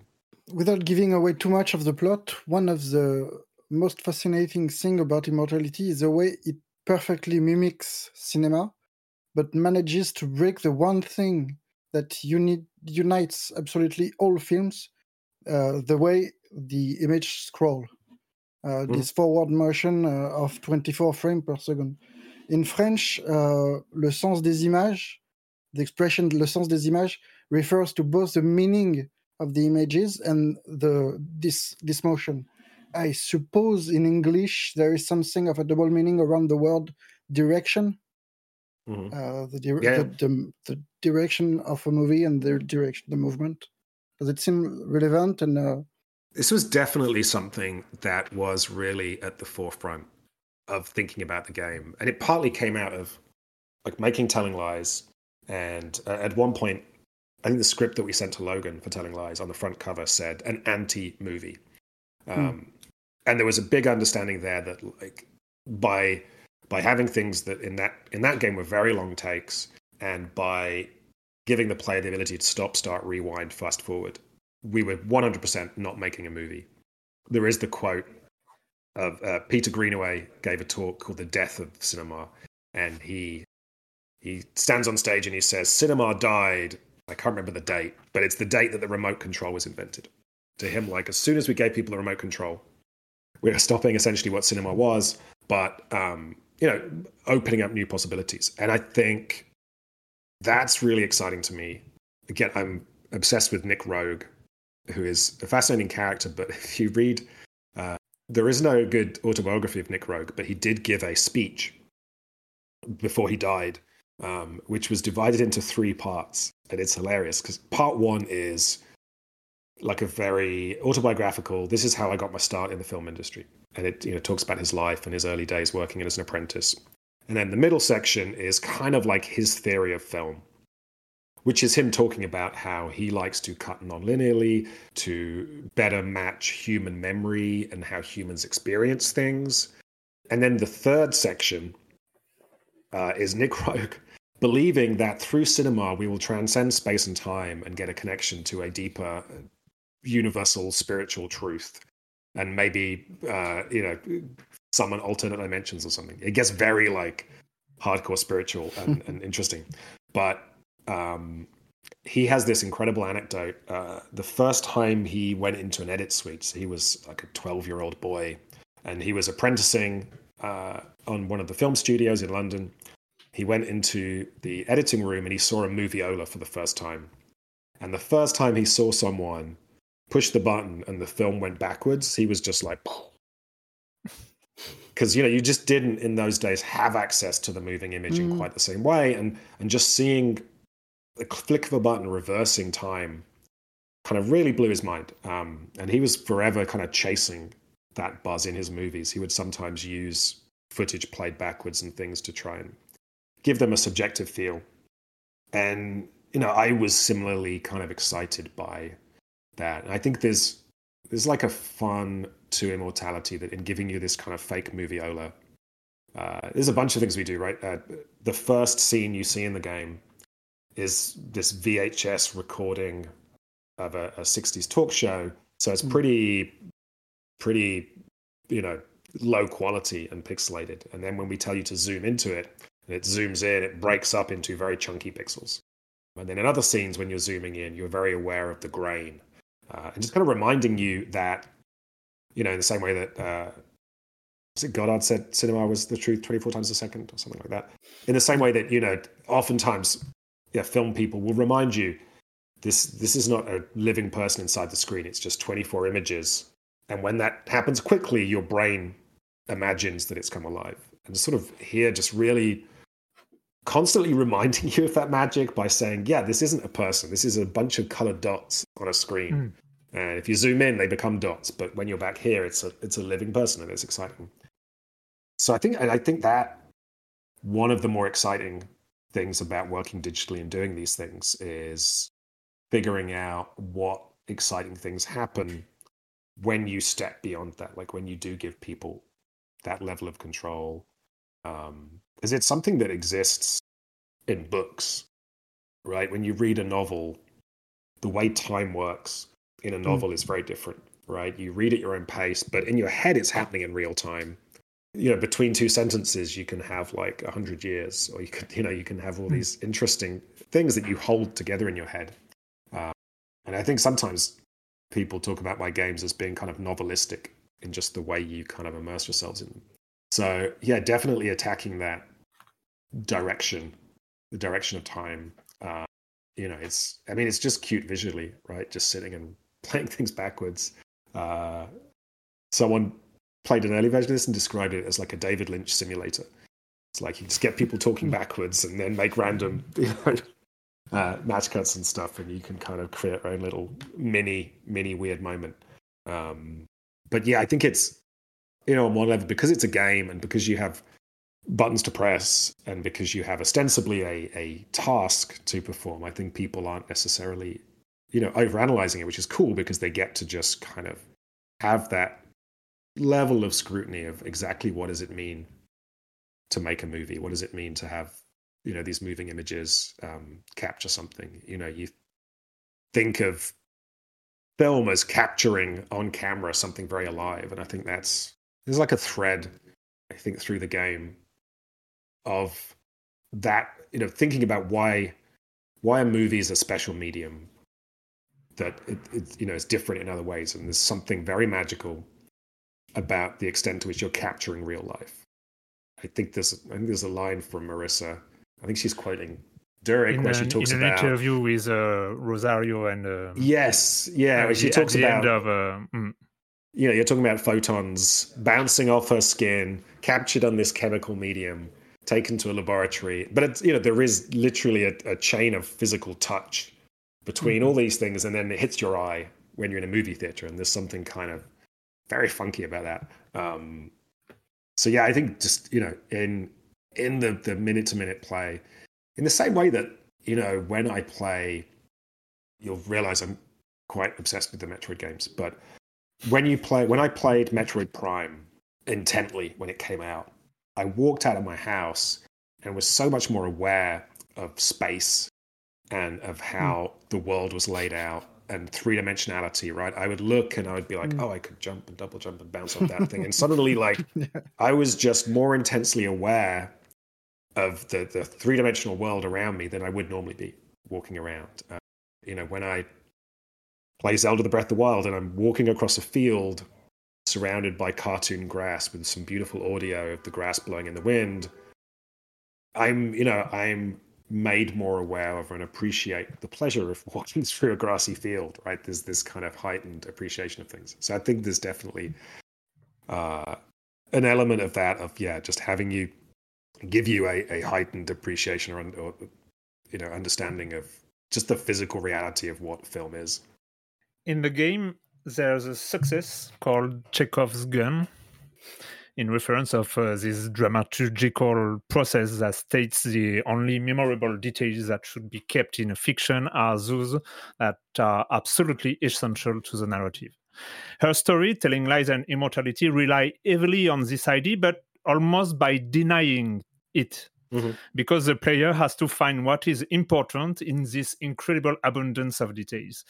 How do you manage to find balance in this orgy of details? Is there a point where is it too much, where it is too much, or do you have so much faith in the player that you think that no matter how much details there are, he or she will find a way? I think it's two things. One, um, I think on a level, there's a nice thing that happens where the player helps define what is important themselves. Um, and I think I remember because um, her story was very original at the time. I remember a lot of people were like, "How did how did you make it feel like a story? How did it feel like it had the shape of a story, even though it it, it was you know not necessarily random, but like disordered?" And I think inherently, the player who has a very deep understanding of stories and, a, and, and an interest in what is happening in this story is to some extent shaping it. Mm. And so even on a, a, basic level of, um, you talk about you know these details that may not be interesting, um, although they might have an inherent interest in themselves. You know, if a player is digging into, you know, is digging down a particular route, following a particular thread uh, that is kind of low on drama. So it's, it's you know it's not necessarily hitting big questions and the big intense moments. Like if they're at a point in the arc of of the story they're experiencing where they're comfortable with that, they'll keep kind of exploring these fun little things and, and noodling around in the side characters and the corners of the story. And if that's getting to the point where you know they're they're getting ready to have something big and exciting happen they can kind of maybe if they're not aware of it, but they can correct that and be like, right, I'm going to go back to this key scene. I'm going to go back to this key thread. I'm going to follow this. I'm going to, you know, in the case of her story, start typing big important words or big character names. You know, um, here it'd be, you know, I'm going to go back to this scene. I'm going to go dig into this particular plot line that I've not completely kind of understood yet. So I think there's an element of because players are kind of leading things. Um, you know, again, to compare to compare it to Zelda again. You know, if I play a Zelda game, uh, a lot of times I'm going to be distracted. I'm going to go off after some little curiosity, and I'm going to you know noodle around, find weird little places and things. Occasionally, I might find like an extra heart piece or something to justify it, but that's not really the point. Um, but if it gets to the point where I'm like, okay, it's enough aimless wandering. I'm like, well, I'm going to head back to. There's a big tower that I know I'm supposed to go to, so I'm going to head to that big tower. So in a game like that, like there is, it's very straightforward for the player, although they could do anything to give a shape to their experience. So I think there's like an amount of that. The other thing is um, there is a lot of numbers and math stuff that I do with my games where, um, and, and this is kind of a, a, tool set that's evolved across the three games, but you know, uh, well, you know, once I have the script that is feeling pretty good, that lays out all of the content, that will get plugged into the computer and the computer will then kind of analyze it. So in the case of her story and telling lies, it would look at the words that are used in the script and then figure out, well, in, you know, how are these different scenes connected through the words that are used? Which of these scenes are easy to find, hard to find? Are the words that are used too much? Are the words that are used not enough? Like, and and then it would you know tell me the 10 big problems and i would iterate and tweak them all. So it might be like uh, like my favorite one in in her story was the word marriage. So you know the character getting married is quite a big deal uh, and thematically in her story. And the the mechanic of her story was that you only see the first five clips a word is used in. So the computer says hey this word marriage uh, appears in seven clips. So currently there are two clips that are not being pulled up when someone types marriage. So then I get the really fun job of looking at these clips, deciding which five is the most poetic kind of encapsulation of the idea of marriage, and then removing the word from the two mm. scenes, right? Where I don't want that. So then you get this kind of nice cross section of things. And the computer's constantly, you know, then I plug it back in again, and then the computer says, oh, there's another thing I should tweak. So there's this really nice, um, and like with her story, because it was the first one I did, and no one was expecting the game, and I was doing it very cheaply, I did not test her story on human beings before it released. Mm. Uh, it was just me. Uh, but this process gave me the confidence to know that, like, mathematically, you know, the you know the the world kind of connected in a nice way. And then usually what happens is with these games, once I've done all that process, there will be a text version usually of the game that I can play. Um, and it, it's no use to give that to someone else, right? Because mm. so hmm. much of what you get out of these is the visuals, it is noticing details and, and all these kinds of things. But I can kind of play this text version, pretend, oh, I just been dropped into the scene and someone said this thing, pretend I'm watching the movie unfold. Um, in the case of Immortality, our prototype, basically you fed it a screenplay and it took all the action and dialogue lines and beated them out so that they kind of happened at the right time on screen. So you kind of got a sense of how long this scene is, you know, how much action is happening, and then any any object that was called out in the scene description uh, or a character who would naturally be present or a prop that was used in a piece of action would get pulled out by the computer and stuck on screen as like a colored box. So you could, you know, kind of play this text version of it, be like, oh, I'm in the scene where this is happening, these people are talking, and oh, there's a such and such a thing on the screen at this point. Oh, that might be something that people would want to click on. Um, so this was, it was just a way to feel out like, does this experience work? Does it unfold at, at, at a kind of good pace? Um, so I think that's like a big part of it is as well just making sure, like I said, the writing process is all this preparation that goes into making sure the layers are there. And then there is this kind of step of of kind of crunching the you know the connectedness mechanically kind of testing things out.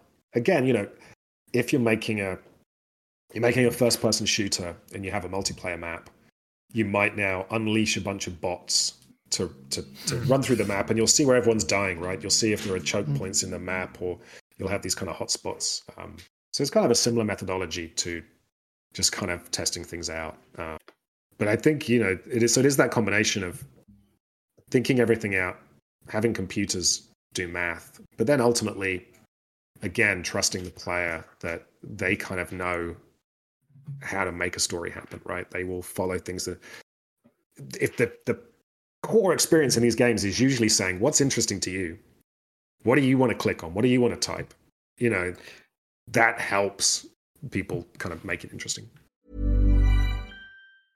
I'm Sandra, and I'm just the professional your small business was looking for. But you didn't hire me because you didn't use LinkedIn jobs. LinkedIn has professionals you can't find anywhere else, including those who aren't actively looking for a new job but might be open to the perfect role, like me.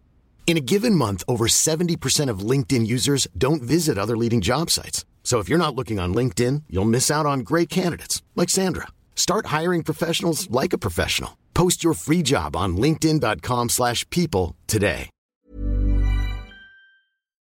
Since we're talking about math, uh, are you cheating? Is there behind the match cut system uh, a, a, predetermined order of importance of, it, of, of each row? Uh, does it point to more important videos as the player progresses in the game, or is it totally random? I, there's there's like a whole brain behind it. I mean, I say brain. Uh, you know, if if I was giving you the the marketing pitch, I'd say we have an AI director, right? It's it's like a bunch of algorithms. So it. this is another thing that like I'm obsessed with when I make games, and this goes back to like this is how Silent Hill Shattered Memories worked. You know, that game was constantly shuffling and tweaking content behind the scenes based on a lot of numbers. Um, and and for me, that's magic. Like uh, a traditional choose your own adventure is is all branching paths, right? It's one or zero. It's did this happen? Yes, no. Does the player go left or right? Um, and it's quite brittle. What I like to do is uh, have lots of nice, varied numbers and, and vectors, and you can then like do tests of them and, and determine affinities and choose what might be the best thing to do in this scenario. So so there is this kind of AI editor that that if you click on something, looks at all the possible places it could go to from this point, and it kind of picks things out. It has like a sense of Mm. aesthetics in terms of, uh, and it's you know it's not foolproof. Uh, what might be a good point to cut to? It doesn't want to step on lines of dialogue. Uh, it wants to make sure that the, the object looks nice on screen. Um, it will look at the content of the scene, and if you know, it will try and in, ca- in some places extend like if there's if there's a current sort of thematic thing that the player seems to have been digging into or experiencing it will sometimes try and extend that um, it kind of has a lot of things it tries to do um, to to create some kind of uh, pace and, and pick things that would be interesting to jump to at that point so you know it's I had exactly this intuition. but yeah, I and I I just love systems like that because I'm like, you know, if you if you make a choose your own adventure and there's a problem, or you just don't think it's playing right, to change it, you have to change the whole tree, right? You, whereas when you have these kind of systems, you can say, well, we should put more weight on the aesthetic side of things, or we should put more weight on maintaining plot integrity, or we should put more weight on you know, uh, maintaining dramatic intensity or whatever. Um, so you can kind of tweak these things, and I like to tweak. Uh, but yeah, that's um, you know one of the things that I find really interesting. Um, it's the thing that amazes me that we don't see in in normal television now, right? We have in something like a Netflix that is doing all of this math to figure out how to present the storefront it's doing all this, you know, vector math of saying Mm. Sam really likes Brad Pitt movies, but he also likes thrillers. And I don't think it does this anymore, but it used to have those sentences where it'd say, "You like dark, mysterious thrillers with strong female protagonists filmed in Eastern Europe, right, or whatever." It would it would have these kind of long chains.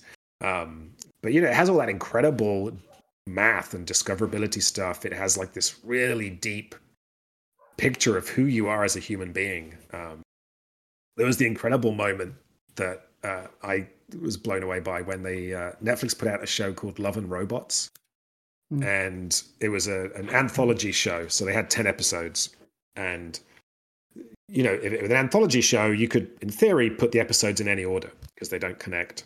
And so there's a real, a real decision you have there, right? Of do I put the best episode first, so people keep? But then if you do that, it's just going to be downhill, right? Uh, do you put the most mainstream kind of episode first, and then have the really good one and pace it out? How do you do that? And what Netflix did was was different people got different orders because they love to test and look at math, right?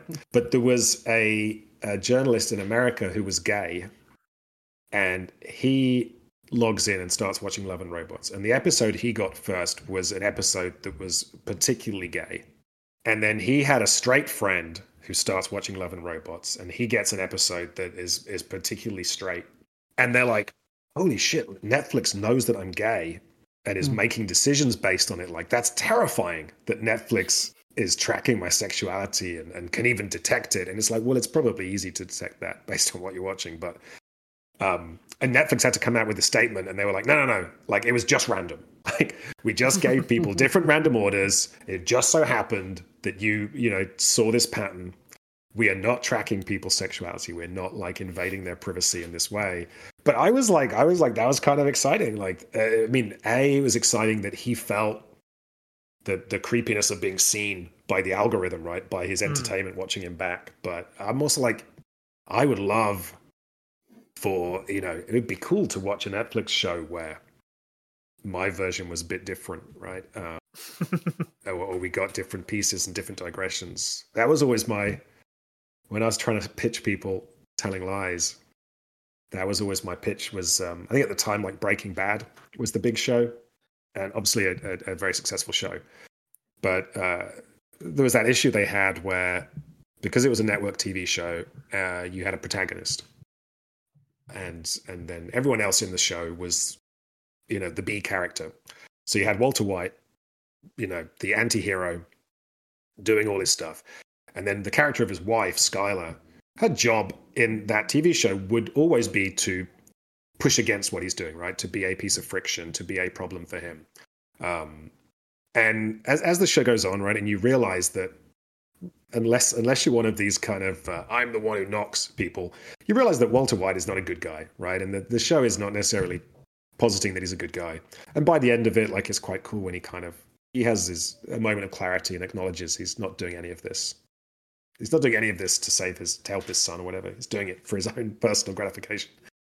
But you know, because that was a single linear show that was being broadcast to the world, you know, you had to shoot for the, the middle ground almost, right? Of like, what mm. are people going to get away from this? And a version of Breaking Bad that I would have loved to see would be the version where the people who are not getting the message, right? The people who are like, Walter White is awesome. I just want to see him blow things up more. You could have given them a version where you, you, pushed you pushed the dark, you know, you pushed the judgment on him a little bit more.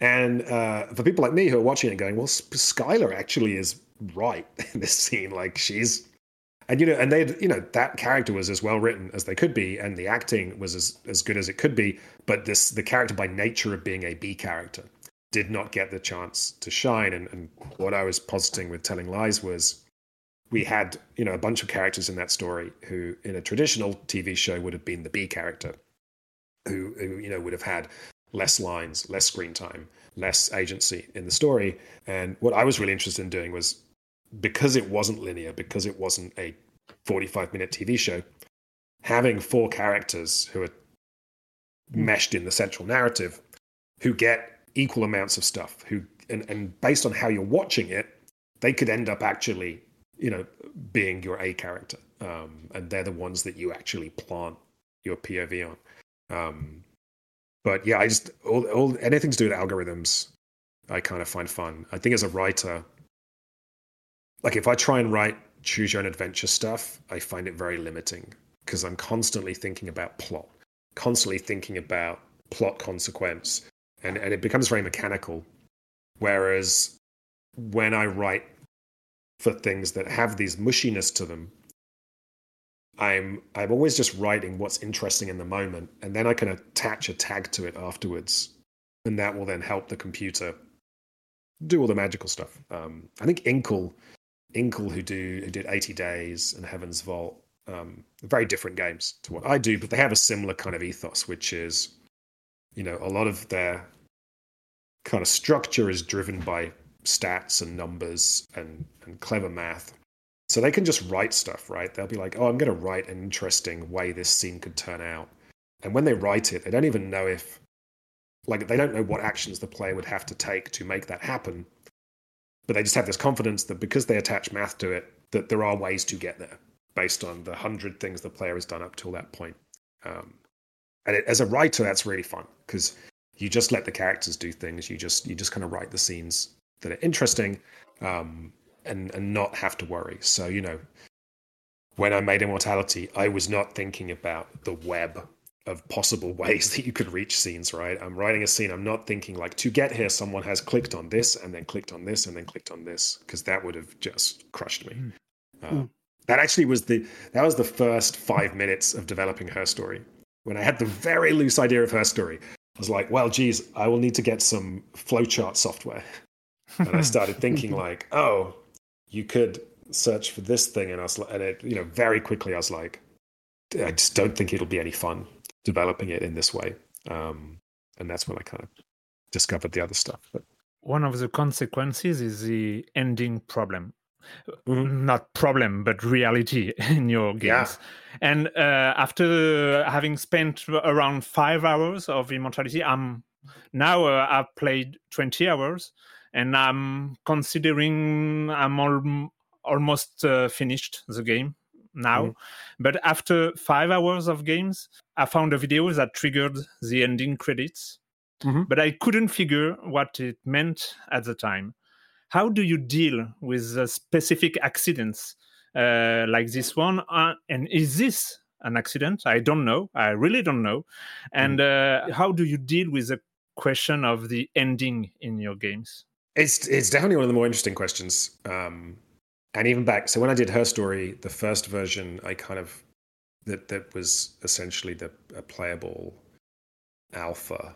There was a point where I did not have an ending, and I remember talking to a bunch of other game developers about it, and they all said, "Well, look, if this was in an art gallery, this was a piece in an art gallery, this would be fine, right? You walk up and sit and look at a painting. There's no definitive end.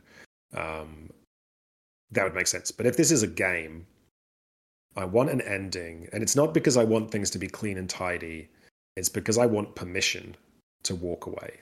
Like if if I feel if I feel like I've pretty much seen everything, like I want permission to just walk away from the game. So I don't feel mm. like I've massively screwed up. Or I'm not missing like half the game. Um, and and you know, games are weird because if you buy a book, if you get a movie, you know how long it is. You know when you finished a book, right? It might be that you're reading a Gene Wolfe book and having finished it just means you have to reread it four times. Um, so you haven't really finished it. But it's very convenient in all those mediums that you know you know when to you know when to get up and walk out the cinema because the mm. lights come up and it's finished. So that was always the the thing on my mind was giving giving people the permission of like, look, I think you've you've you've got enough out of this that if you feel like I'm done, I can walk away. And that would be the equivalent to me of of me finishing the first read of a Gene Wolfe novel or any other any other novel that requires me to think. Right, I finished the novel and I'm like, oh, okay. Like I had some catharsis. There was like you know some kind of ending, but I feel like there's a there's there's stuff there that maybe I can dig into, um, and then you can go back and keep going.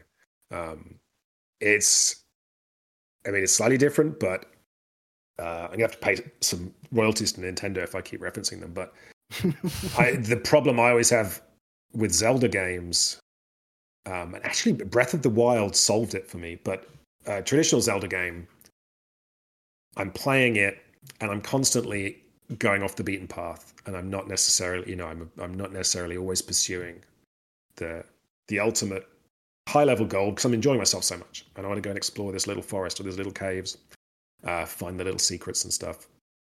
And uh, but at some point, like I'm gonna hit the ending, and I don't ever want to stop playing a Zelda game because they're fun. But usually, you know, if I'll hit the ending and I'll have I don't know, say seventy percent completion and I want to keep playing. So I'll have finished the game, I'm done, and then the next 30% is the least. Maybe for the initially it's fun because I'm now kind of digging into some of the more gnarly secrets or whatever. But at some point it becomes tedious because I can't put this game down until I've got 100% of the s- spiders or whatever. And, and and it stops being fun. And there are games that have tried to solve this, uh, and it's it was horrible. Uh, there was um, uh, Star Fox Adventures. When you got to the end game, when you got to the final bad guy, they just shut the world off, so you couldn't go back and get hundred percent. They were like, "No, nah, it's it's all exciting now. Go and kill the big dinosaur," uh, and that just felt horrible. Um, and I think one of the things that worked for me with Breath of the Wild was the game was so big and rich and all encompassing and it didn't give a shit about its collectibles. Right, famously, if you collect all the little leaf guys, you get a piece of poo, um, which is quite different, right? To uh, I think all the previous Zelda games would have a a treasures screen that would say there are hundred golden spiders. And I'd be like, oh shit, I need to get all the hundred golden spiders. And and I think what Breath of the Wild did for me was say, look, at some point go and kill Ganon You could do it right. You could do it at the start of the game if you really want to push things. But you know, at some point, go kill Ganon. Um, but this world will just be there for you to drop into and find stuff. And I feel like I will never exhaust Breath of the Wild. I feel like there's just going to be stuff there that I will never find, and so I don't feel the pressure 100% it. So I think there's always a there's always an attempt with my games to be like, here's a point where you've kind of got a a sense of of the key key thing that's going on here. You got a sense of the key story. You've seen a lot of the bits that that help you connect things. Uh, I'm going to give you a little cathartic way out. And and if you've been playing this, I'm always amazed at people that just sit and play my games until the credits without stopping. Like I sent an immortality code to a friend and they were DMing me on Twitter whilst I was asleep, and I realized they'd be going from like 12 p.m. till 7 a.m. And then they were like, mm. "Screw you, I have to go to work now."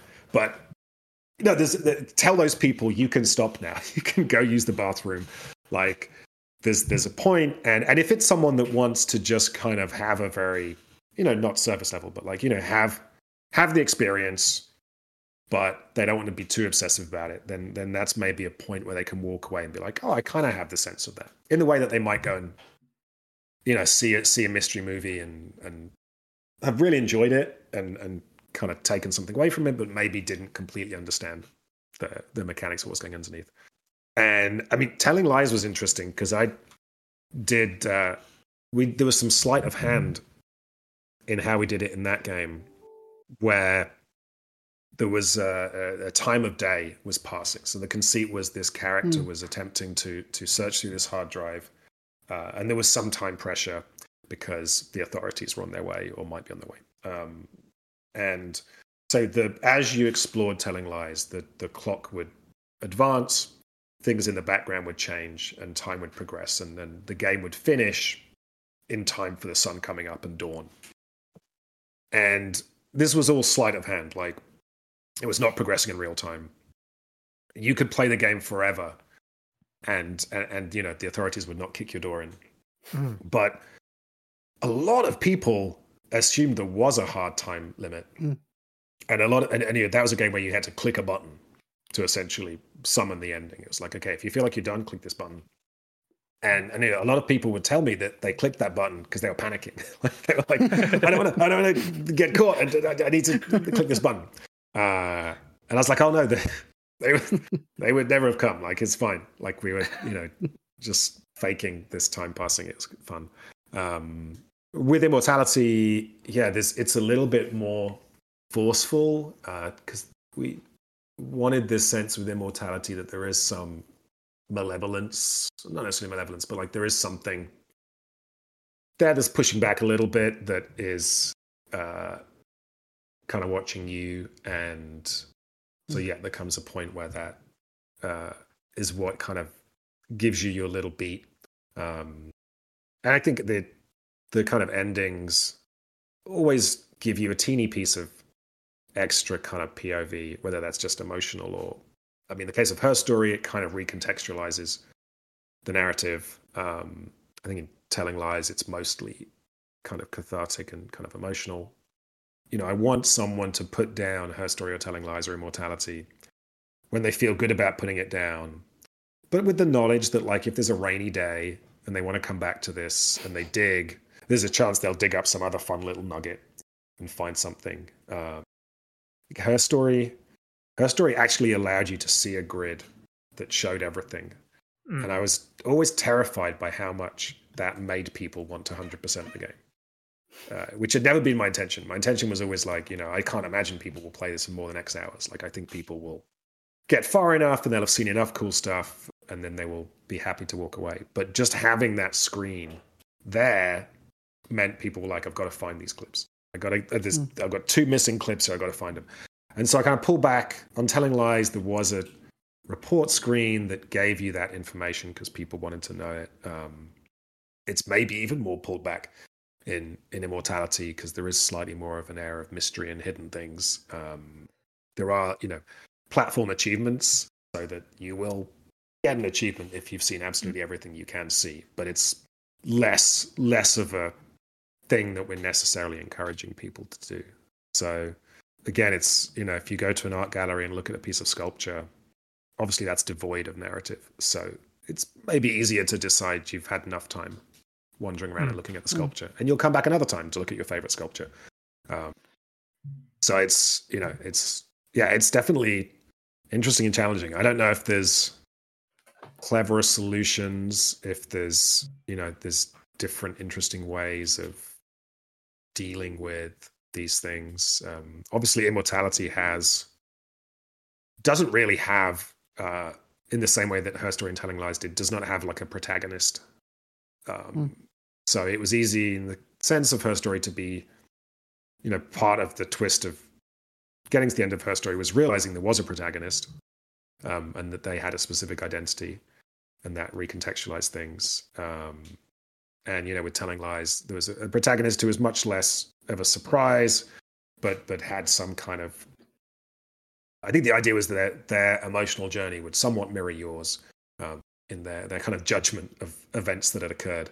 Um, and you know, here I think when we talked about it internally, it was like, well, the protagonist in Immortality is the player. Like we want, you know, the the journey is essentially theirs, and everything that is being done to the protagonist is the stuff that we're doing to the player in what we're showing them and subjecting them to. You know, in some ways, you have less. You know, it's easy to say this character is finished now. uh, game after game, it becomes more and more obvious that you always talk about the creation of stories in your games, the one that we tell ourselves, and uh, the one we tell to others. Yeah, no, I think. I mean, I think the thing that I get really interested in is the idea of identity. Um, and, and obviously, we have an idea of who we are in our heads uh, that is entirely invisible. And we then communicate that to other people, and we can choose how to express ourselves, right? We can choose to project a different identity. Um, you know, when you are interacting with other people in your lives, clearly this character uh, is is the invention of your brain, right? Like we can never truly like have the measure of another human being. It's always our version of that person. Um, and so, you know, everything is so deeply subjective um, and informed by our own kind of perspective. That's something that I think is really fascinating. And I think it does, you're saying about stories, when you think about the point of stories, I think a lot of times we tell stories to bring people into our perspective, right? And to try and concentrate on communicating something um, and expressing ourselves. Um, so I think there's a lot of kind of synergy there. But yeah, it's definitely mm. that is, you know, continually interesting to me. And I think when, you know, when I made her story, I realized I was making a game. At some point, I realized I was making a game about my two grandmothers, and you know, who were people who I only knew as my grandmothers. So they were both, you know, cuddly maternal figures who at that point did not have careers, and uh, and particularly with her story, I was really interested in how, for them living through the kind of earlier parts of the 20th century, uh, as women, like they didn't actually have a lot of choice in how they lived their lives. And I remember there was a, a photo of my grandmother in her house where she was very young and she was on the stage, glamorous and singing. And she had been a singer and she'd been forced to cut that short when the war happened. And then she'd got married, become a mother, and got a job as a cook. And it, and you know, looking back at that, it was amazing to me that you know she had this other life and this expression that had been cut short, and like she'd been forced to kind of then exist in this other track, and and just became aware of how little I genuinely knew this person, right, and how much of it was informed by my thoughts. Um, and then, you know, thinking what it was like for her and my other grandmother that you know they the version of themselves that they projected on the world was was very constrained uh, mm. compared to what they might have wanted to do. So that was kind of my interest there. And then obviously with with telling lies, the the larger plot there is a great framework and conceit to think about how much we might know kind of our intimate partners and the people that we're closest to. Um, you know, the the real life story that that game is based on. You know, I had a visceral reaction to it when you know, this this horrible crime and scandal broke out in the UK that was dealing with undercover cops, and um, there was a woman who had been in a relationship with a guy who she thought was a, a green activist uh, for several years, became pregnant with his child, um, had his child. He then disappeared, vanished in confusing circumstances, and she can never track him down. Uh, Ten years later, she opens up the newspaper and sees a picture of this man on stage addressing the police federation, and he's like a, a high up policeman. And she's like, "Oh shit, this is the guy. Like, this is the love of my life, the father of my child." And and it's he's not who he said he was. This was all a complete lie. And to me, like the visceral, like how does your brain deal with that, right? And that's like the worst version of a bad breakup, right? Or the worst version of thinking someone is something and they're not, or just realizing that you know people are different people uh, in in different circumstances. So that was like a you know very extreme and dramatic kind of in to thinking about that, and and certainly with the technology in telling lies, it was really interesting to to read about how technology is changing how we relate to each other, how much of ourselves we share with the world, how much of ourselves we share with the state through just being surveilled constantly, um, and the ways in which just kind of basic body language changes when we're talking over computers and things. Um, so that felt like it was all kind of plugged into the same thing of like how we, yeah, how we think of ourselves, what, you know, how truthful we are to ourselves. I think that, um, like the core, the the biggest absurdity in telling lies is uh, that Logan's character is constantly lying to himself, and it, it's mm. such a deep seated lie that uh, you know when when he's forced to break when he when he finally faces up to it, it essentially breaks him. And then yeah, with with immortality, you start definitely pushes it more into the question of storytelling, right? And and what what is is actually being depicted on screen how much is the character how much is the actor uh, the extent to which uh, playing a certain role i think this is particularly true in marissa's case like playing a certain role might transform you hmm. um, you know i've spoken to actors who you know have said that you know playing a certain role for a length of time playing a character that goes in a certain direction and, and having to be present and live as that character you know changes them right? It's um, becomes part of them almost, um, and that's you know fascinating. And you know when you meet actors, a lot of times you meet actors or singers, you find that these people that you think are extremely confident and charismatic. Um, actually, a lot of it comes from you know when they started out in life, they didn't have that confidence, and the acting was a way of actually projecting a persona, um, and that's where a lot of you know their skill comes from. Uh, so yeah, it's definitely all uh, I you'd have to speak to my therapist to find out where it comes from. Um, how much of myself I'm exposing here, but uh, yeah, I'm endlessly fascinated by that idea, and it's you know maybe it's why the these games I'm making are, are attempts to make films more novelistic, right? Because I think I don't think this is necessarily true at all, actually, but the bad piece of writing advice people are always given is, you know, if you want to tell a deeply personal story, if you want to tell a story that is happening inside someone's head, then you shouldn't do it as a movie, right? Movies are for external action. Go write a book where you can hear the character's thoughts and deal with inner monologues.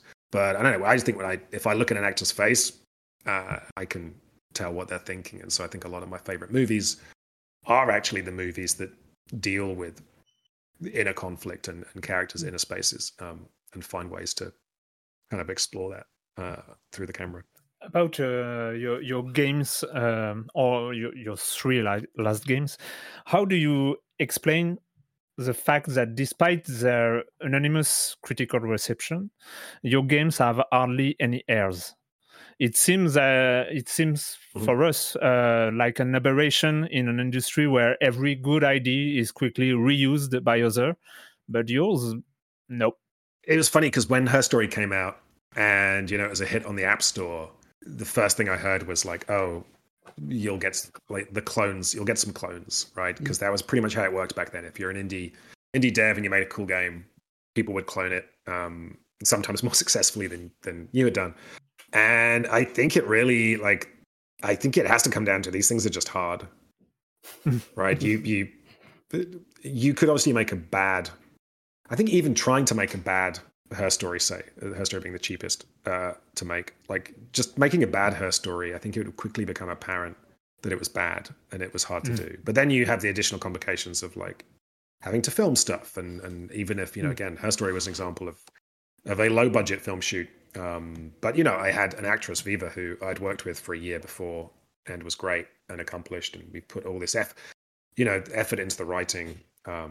Because I think yeah, if you're cloning if you're cloning Candy Crush or you're cloning Flappy Bird, you can explicitly see the mechanics on screen and Mm. replicate them, change the graphics, tweak some numbers, whatever. But if, if you try just copying what's on the screen with her story, you then realize that, oh, actually, there was a year before this of like writing and planning. Um, and it becomes tricky. So I think, you know, I think that, you know, practically there's probably easier games to copy that have Mm. sold more copies, right? So it's just, you know, and there definitely in the last year, I feel like there have been a couple of very literal her story clones specifically um, that have finally showed up. So you know, at some point, uh, we might see more of it. I've definitely heard there have been devs that have told me they were inspired more loosely by her stories. A couple of games that like had a novel take on text text input. Um, uh, a couple of the kind of lost found uh, lost phone games. Mm. They, they became kind of a genre. I think some of the devs there were like, "Oh yeah, we were inspired by you know the way in which her story took place in this computer desktop and stuff." So I think you know people have taken uh, pieces, um, but yeah, it is just it, it is just too much work, and it- which is, is another thing I have in common with the guys at Inkle is like we kind of have this philosophy that is, and I think this is this is like how magic works, right? I don't really know much about magic, but the the way to make a magic trick is to put in so much work, so much preparation that that no one else would even think of go, doing that much work to then make something appear as if it's magic, right? Is is this the, the best magic tricks kind of work in that way. And so I think, yeah, the secret, like the reason Inkle's games work is because they, you know, when they made 80 days, they just sat down and wrote five million words. Mm. They were like, "How did you how did you give this impression that you could go anywhere in the world?" And they were like, "Because we sat down and wrote everywhere in the world." Um, my favorite example actually is uh, Scribblenauts. Yes. Uh, I remember when Scribblenauts first appeared at E3, there was a demo, and everybody thought it was fake. Everyone was like, "This has to be a trick." You can go up and type any word, and the thing will appear on screen. And people would queue up, and they'd be like, "Ah, I'm I'm going to get them." And at times, something it would work, and they'd be like, "Oh my god!" And it was to the point where it was, you know, people were like, "Are we being, you know, suggest? Are people somehow suggesting to us what to type? Like, is there someone behind the scenes, like quickly drawing these things?" And then um, I guess Liz England was one of the designers, did a talk about it. And what they did for Scribblenauts was they got uh, every dictionary and every encyclopedia, and the designers sat down and went through in alphabetical order and just added every word. they just did it, right? They they, Yeah. they just said they went, look, there's there's this many words. If it takes us an hour to set a thing up, times that by number of words. This is how many designers we have. Like, yeah, we can just about do this, right? We just need a tool that will allow us to quickly create something and give it Hmm. attributes or whatever, which is you know part of the clever thing. But um, so yeah, I think for me, the the a lot of the magic in inverted commas uh, in my games is not necessarily just from the conceit, right, or the structure, or just the fact it's using video or whatever, but it, it is the work that goes into it. So Hmm. that's not the easiest thing to clone. Whereas, yeah, you could you could clone Candy Crush in an afternoon and and you know slap your slap your sprites on it. Probably wouldn't do great, but you know maybe you got a chance if you get in there quick when Flappy Bird's happening. Was it Wordle? Like Wordle's the best example, right? Yeah. when Wordle blew up, like the effort to code Wordle, like a good coder could do it in a couple of hours, right? So it was easy for them to capture the genius of Wordle and just stick it on a phone, and uh, you know, in a in a slightly evil way. But um, yeah, I think that the more richness there is in the content, the harder it is. We have a last question. I think. Uh, are you interested in the community and experience sharing aspect in video games? And do you take this aspect into account while while creating? And last of it, have you thought about the, potent- the potential multiplayer aspect of a Sam Barlow game? Um, no, I think like Okay. I, I definitely, like I say, when I test these things, uh, you know, I test them and I play it myself and I try and put myself in the mind of someone playing it. And I'm very old fashioned with video games. So for me, I mean, actually, it's not really true because when I grew up, I would play video games with my brothers mostly, right? It was there were three of us and we would play games together, you know, taking turns or it would be a multiplayer game. So that was always in my past, but definitely, I guess I love going to watch movies and sitting in the dark and watching the movie, right? And I love uh, reading a book. A book is a very solitary experience, um, and so definitely the way I'm making experiences in my head when I'm making them, the, the way I'm thinking about making them personal, intimate, is I'm imagining a single person playing them. Um, but then this marvelous thing happened of yeah, when her story came out, uh, people were like, "Oh, I played this with my significant other and we had an incredible time. And, and it really came alive because we were discussing it and seeing different things in it um, and i was like oh that's cool. Um, that's you know and, and that's always exciting to hear. And i think you know it works because if if i play if i play a normal video game the person that's holding the stick is the one that's having all the fun mm-hmm. um, and you know watching someone else play a game in that manner is never that much fun certainly not if you're sat on the couch with them and you want to take over. But the you know there is an element to the way my games play that there is there is no real penalty to not being the one in control because you're watching and discussing and talking things through. So um, uh, we did I did remember talking about one point. This wasn't this wasn't on these last three games. This was mostly a commercial thing. So remember after we'd done Silent Hill Shattered Memories, which spent all this money in giving people a very unique and subjective experience, uh, the, the publishers thought that was bizarre. They're like, so you spent all this money and they don't see it, and they don't even know that they're not seeing it. That was the thing that got to them. And I think at the time, I guess uh, Sony had just done Heavy Rain, and they were they were also amazed that you know they had spent all this money on stuff players would not see.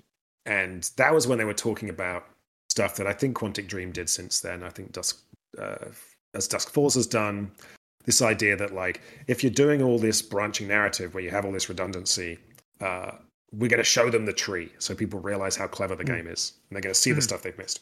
And I personally strongly, strongly dislike that. Um, I really feel like that's that's showing your tricks, and it and it diminishes the the joy of discovering things or of feeling like you had a path through things or there was any agency that you had. But um, I do remember there was we were pitching a game that there was it was more of a conventional game, but it was close to Shattered Memories, and somewhere between Shattered Memories and a Her Story in terms of how freeform the narrative was, and and the publishers would just would not give up on this thing of like we want people to know how much money we spent. Like we we can't have them not know mm. this.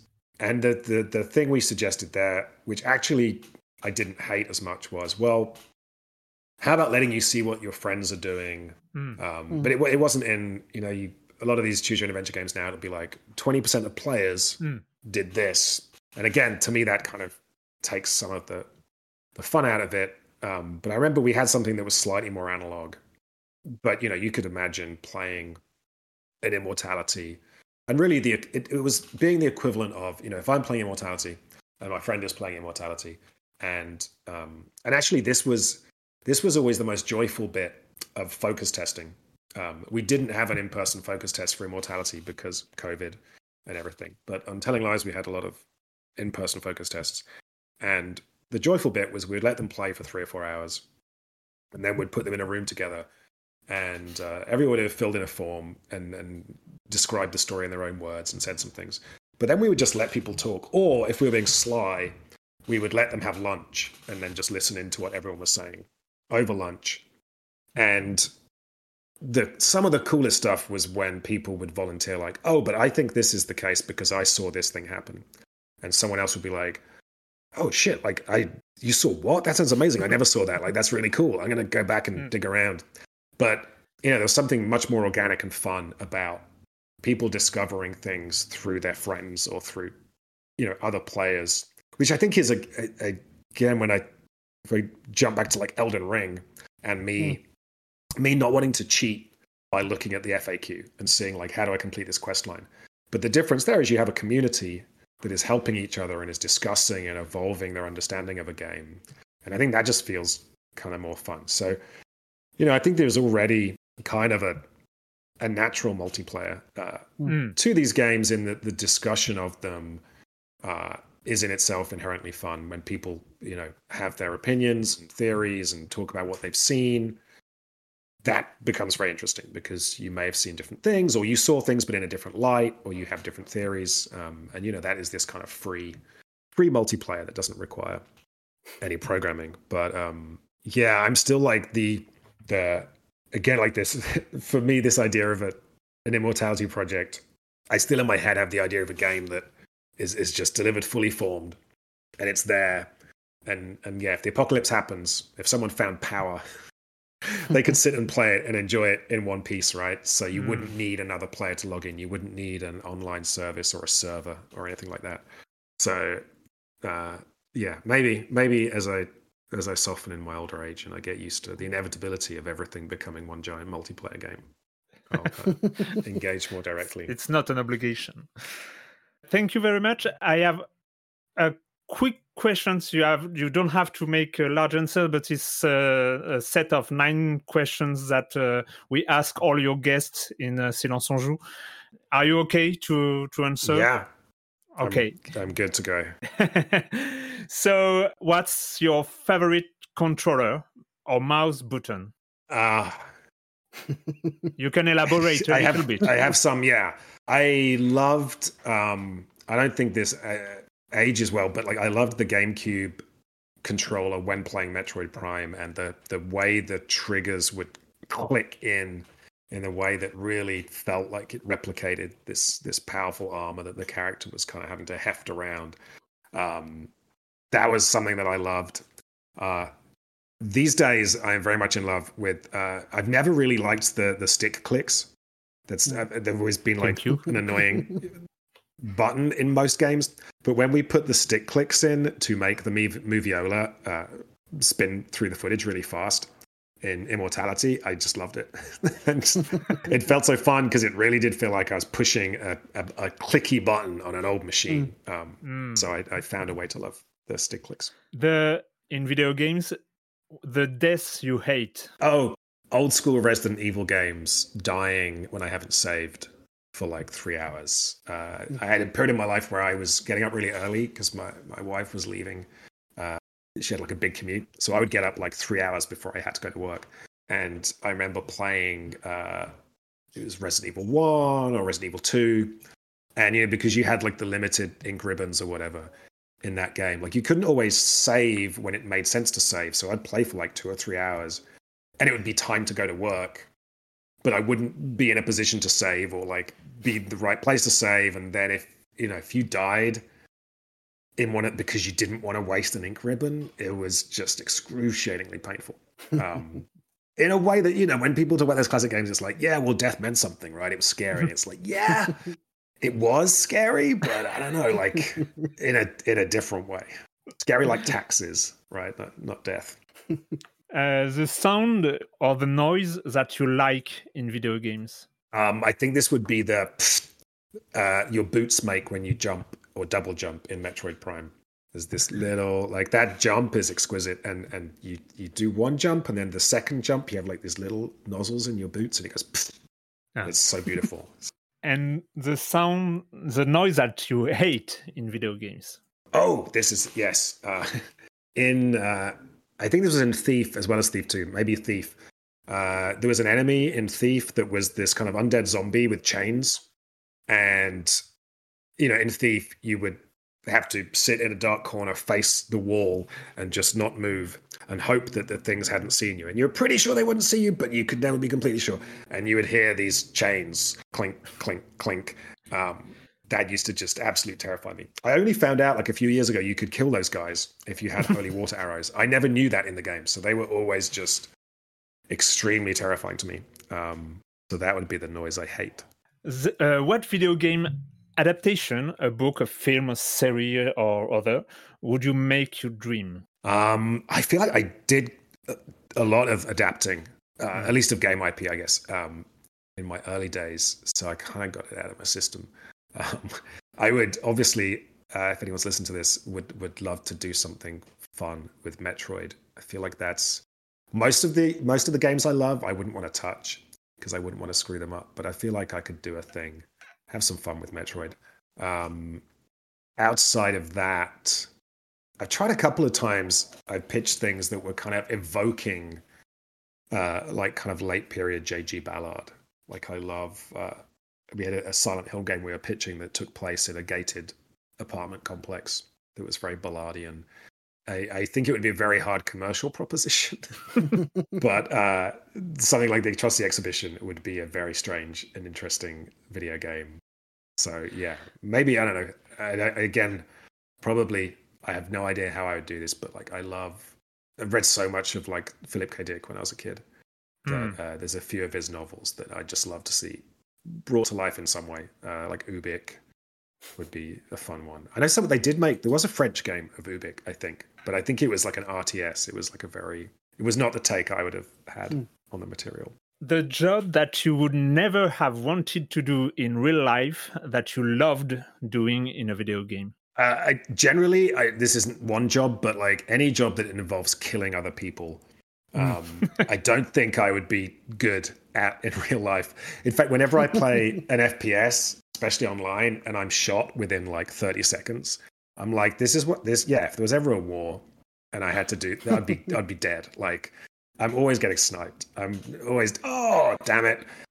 So those games, and you know, uh, yeah, there are definitely, you know, obviously, uh, I make interesting narrative games, so I'm, I'm not the the gun game guy, but I do uh, enjoy all video games, and you know, definitely, I've enjoyed a lot of times games which involve running around and shooting or stabbing people, and I enjoy that in the confines of the video game.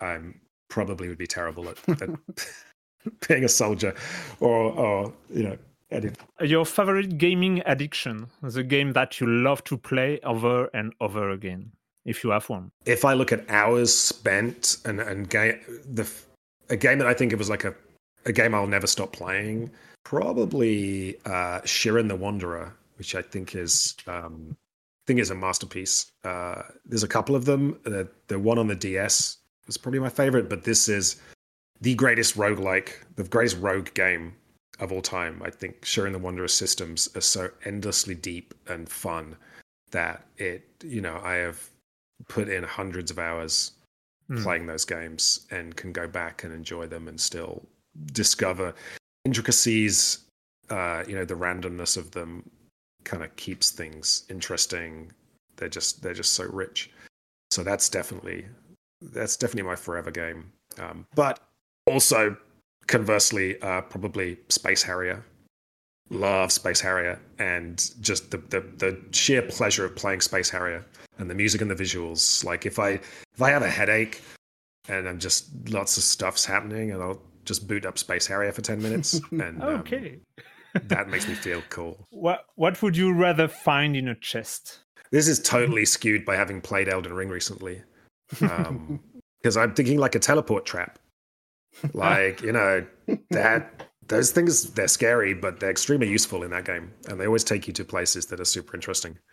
Um you know opening a chest in elden ring and just finding a sword that i'm never going to use starting to get old fast. But opening it and being teleported to some bizarre weird dungeon somewhere uh was cool. So yeah i'll take a teleport trap And the last one, what is life like after the game over?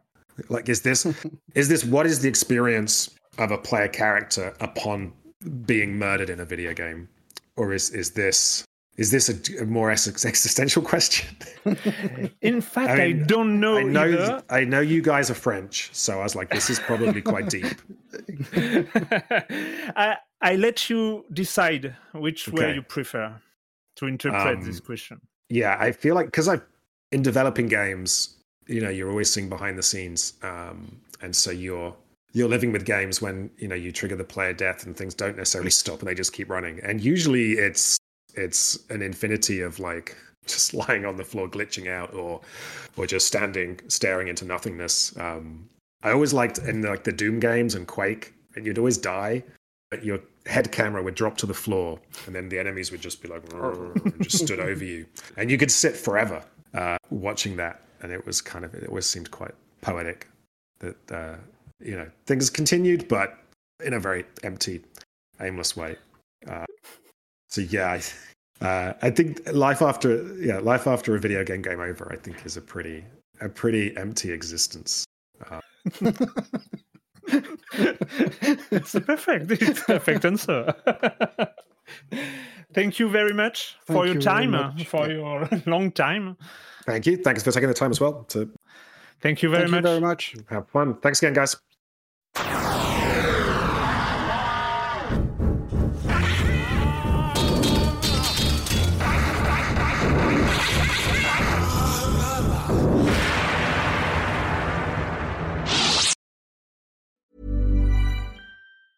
Hi, I'm Daniel, founder of Pretty Litter. Did you know cats tend to hide symptoms of sickness and pain? I learned this the hard way after losing my cat, Gingy. So I created Pretty Litter, a health monitoring litter that helps detect early signs of illness by changing colors, saving you money and potentially your cat's life. Pretty Litter is veterinarian developed, and it's the easiest way to keep tabs on your fur baby's health right at home. Go to prettylitter.com and use code ACAST for 20% off your first order and a free cat toy. Terms and conditions apply. See site for details.